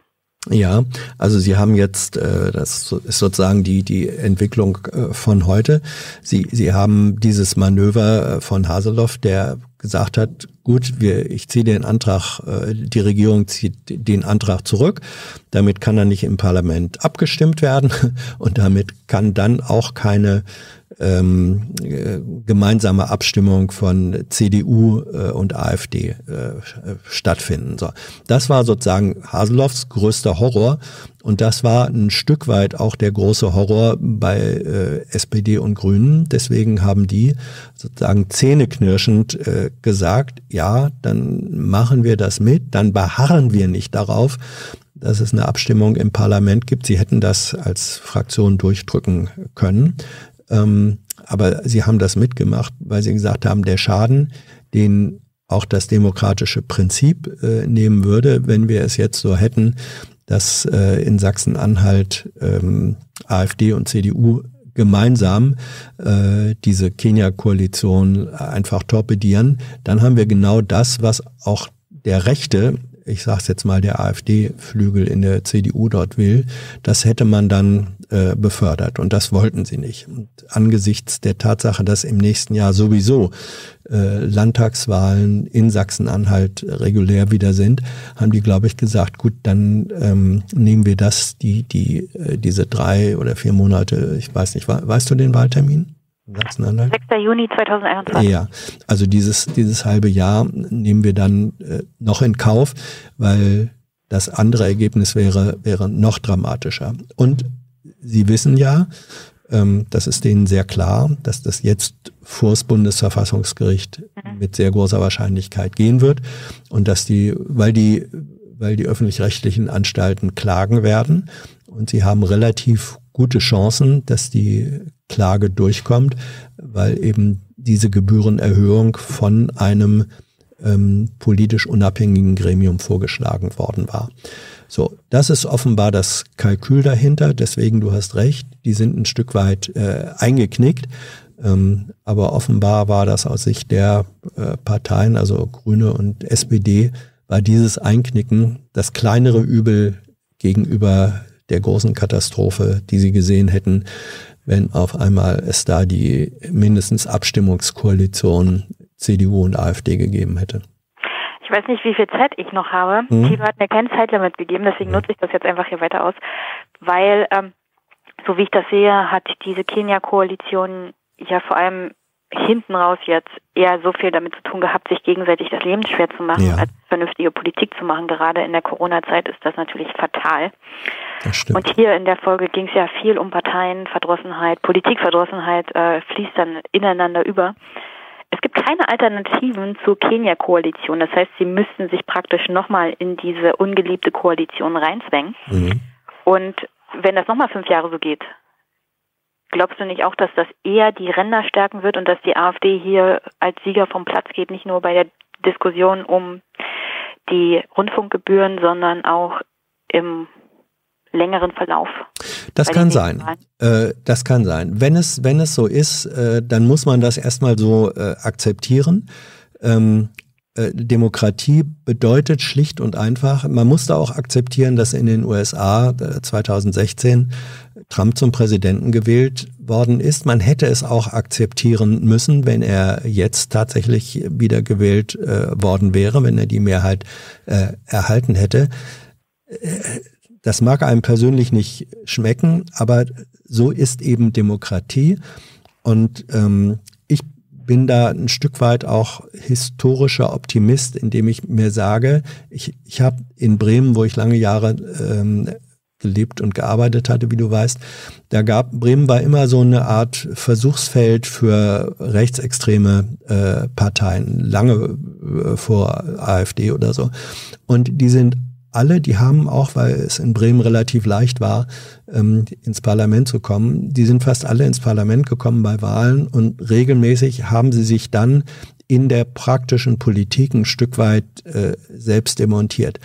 Und da finde ich, das gehört dann eben auch zum demokratischen Prozess, dass man sagen muss, wenn die Bürger mit einem gewissen Anteil sagen, diese Parteien sollen hier ins Parlament rein, dann sind die Bürger auch ein Stück weit für, verantwortlich für das, was sie da gewählt haben. Das muss man äh, akzeptieren und da finde ich, können wir jetzt als Beobachter, ähm, und du bist ja ein Stück weit auch Journalistin äh, in deiner, in deiner Podcasterin-Rolle, ähm, wir, wir können darauf aufmerksam machen, welche Risiken stecken da drin, aber wir sind, glaube ich, nicht diejenigen, die dann sagen können oder sollten, Leute, macht das nicht, macht das nicht, macht das nicht. Wir sind ja nicht die Oberlehrer, die politischen äh, Vorsprecher der Nation. Nee, du weißt ja, ich komme ja aus Brandenburg, also aus ja. dem Osten der Republik. Und was ich von meinen Mitbürgern so weiß, ist, wenn sie als Oberlehrer, also wenn sie oberlehrerhaft behandelt werden, dann machen ja. sie genau das Gegenteil und verfestigen sich noch in ihrer Meinung äh, beziehungsweise in ihrer Haltung genau das zu tun, was vielleicht auch für sie persönlich nicht so gut ist. ist. Ja. Insofern teile ich absolut deine Haltung mhm. zu sagen, beobachten, neutral auch darüber vielleicht berichten oder Ach, neutral, ja. das ist, das ist oder, so, das oder ist so eine eigene Meinung dazu durchaus zu sagen, aber nicht ja. gelernt. Das ist, das ist der Punkt. Also neutral, ich, ich, ähm, ich habe durchaus Positionen, ähm, die mache ich auch deutlich. Ich versuche sie inhaltlich deutlich zu machen. Äh, aber was diejenigen, die sich das anhören oder angucken oder lesen, was die aus dieser Argumentation machen, das ist dann nicht mehr meine Sache. Das, ja, das ist äh, so rum. Das, das finde ich jetzt, da wären Begriffe wie Objektivität oder Neutralität ähm, gar nicht die richtigen. Nein, nein, ich, ich bin schon engagiert, ich habe ich hab auch Überzeugungen, auch Positionen, die ich deutlich mache. Aber wenn ich die geäußert habe, ab dann ist es der Job von jedem Einzelnen, der sich damit auseinandersetzt, äh, die eigenen Schlüsse draus zu ziehen. Gut, dann danke ich recht herzlich mhm. und das ist ein, eine schöne erste Folge für das Format. Ja, Jenny, danke für deinen Anruf und deine Beteiligung. Wir sind durch für heute. Es hat ein bisschen länger gedauert als die Stunde, äh, die wir uns vorgenommen hatten, aber das ist in diesem Format vielleicht äh, nicht das Schlechteste. Wenn ihr uns unterstützen wollt, den Kanal auch speziell dieses äh, Programm, es war heute ein Testlauf, ihr habt sozusagen, wir haben nichts vorher großartig testen können. Es, es war eine öffentliche äh, Probenummer, wenn ihr so wollt. Ähm, wenn ihr das unterstützen möchtet, sehr gerne ähm, über PayPal oder Überweisung. Ähm, die Kontakte findet ihr auf der auf, auf Tilos Kanalinformation. Ähm, nächsten Dienstag geht's weiter, wieder um 19 Uhr. Mal gucken, ob wir dann mit der Stunde äh, hinkommen. Ihr könnt euch melden unter WhatsApp, Telegram. Die Nummer ist äh, eingeblendet und zu lesen.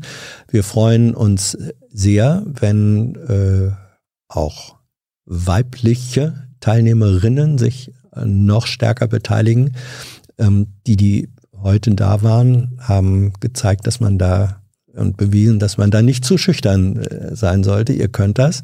Meldet euch. Wir Frauen äh, freuen uns sehr auf solche äh, Gespräche. Die Mailadresse ähm, ist, wenn jemand eine Mail schreiben möchte, in einem Wort Hans Jessen Show at und dann wiederum in einem Wort jung und naiv.de.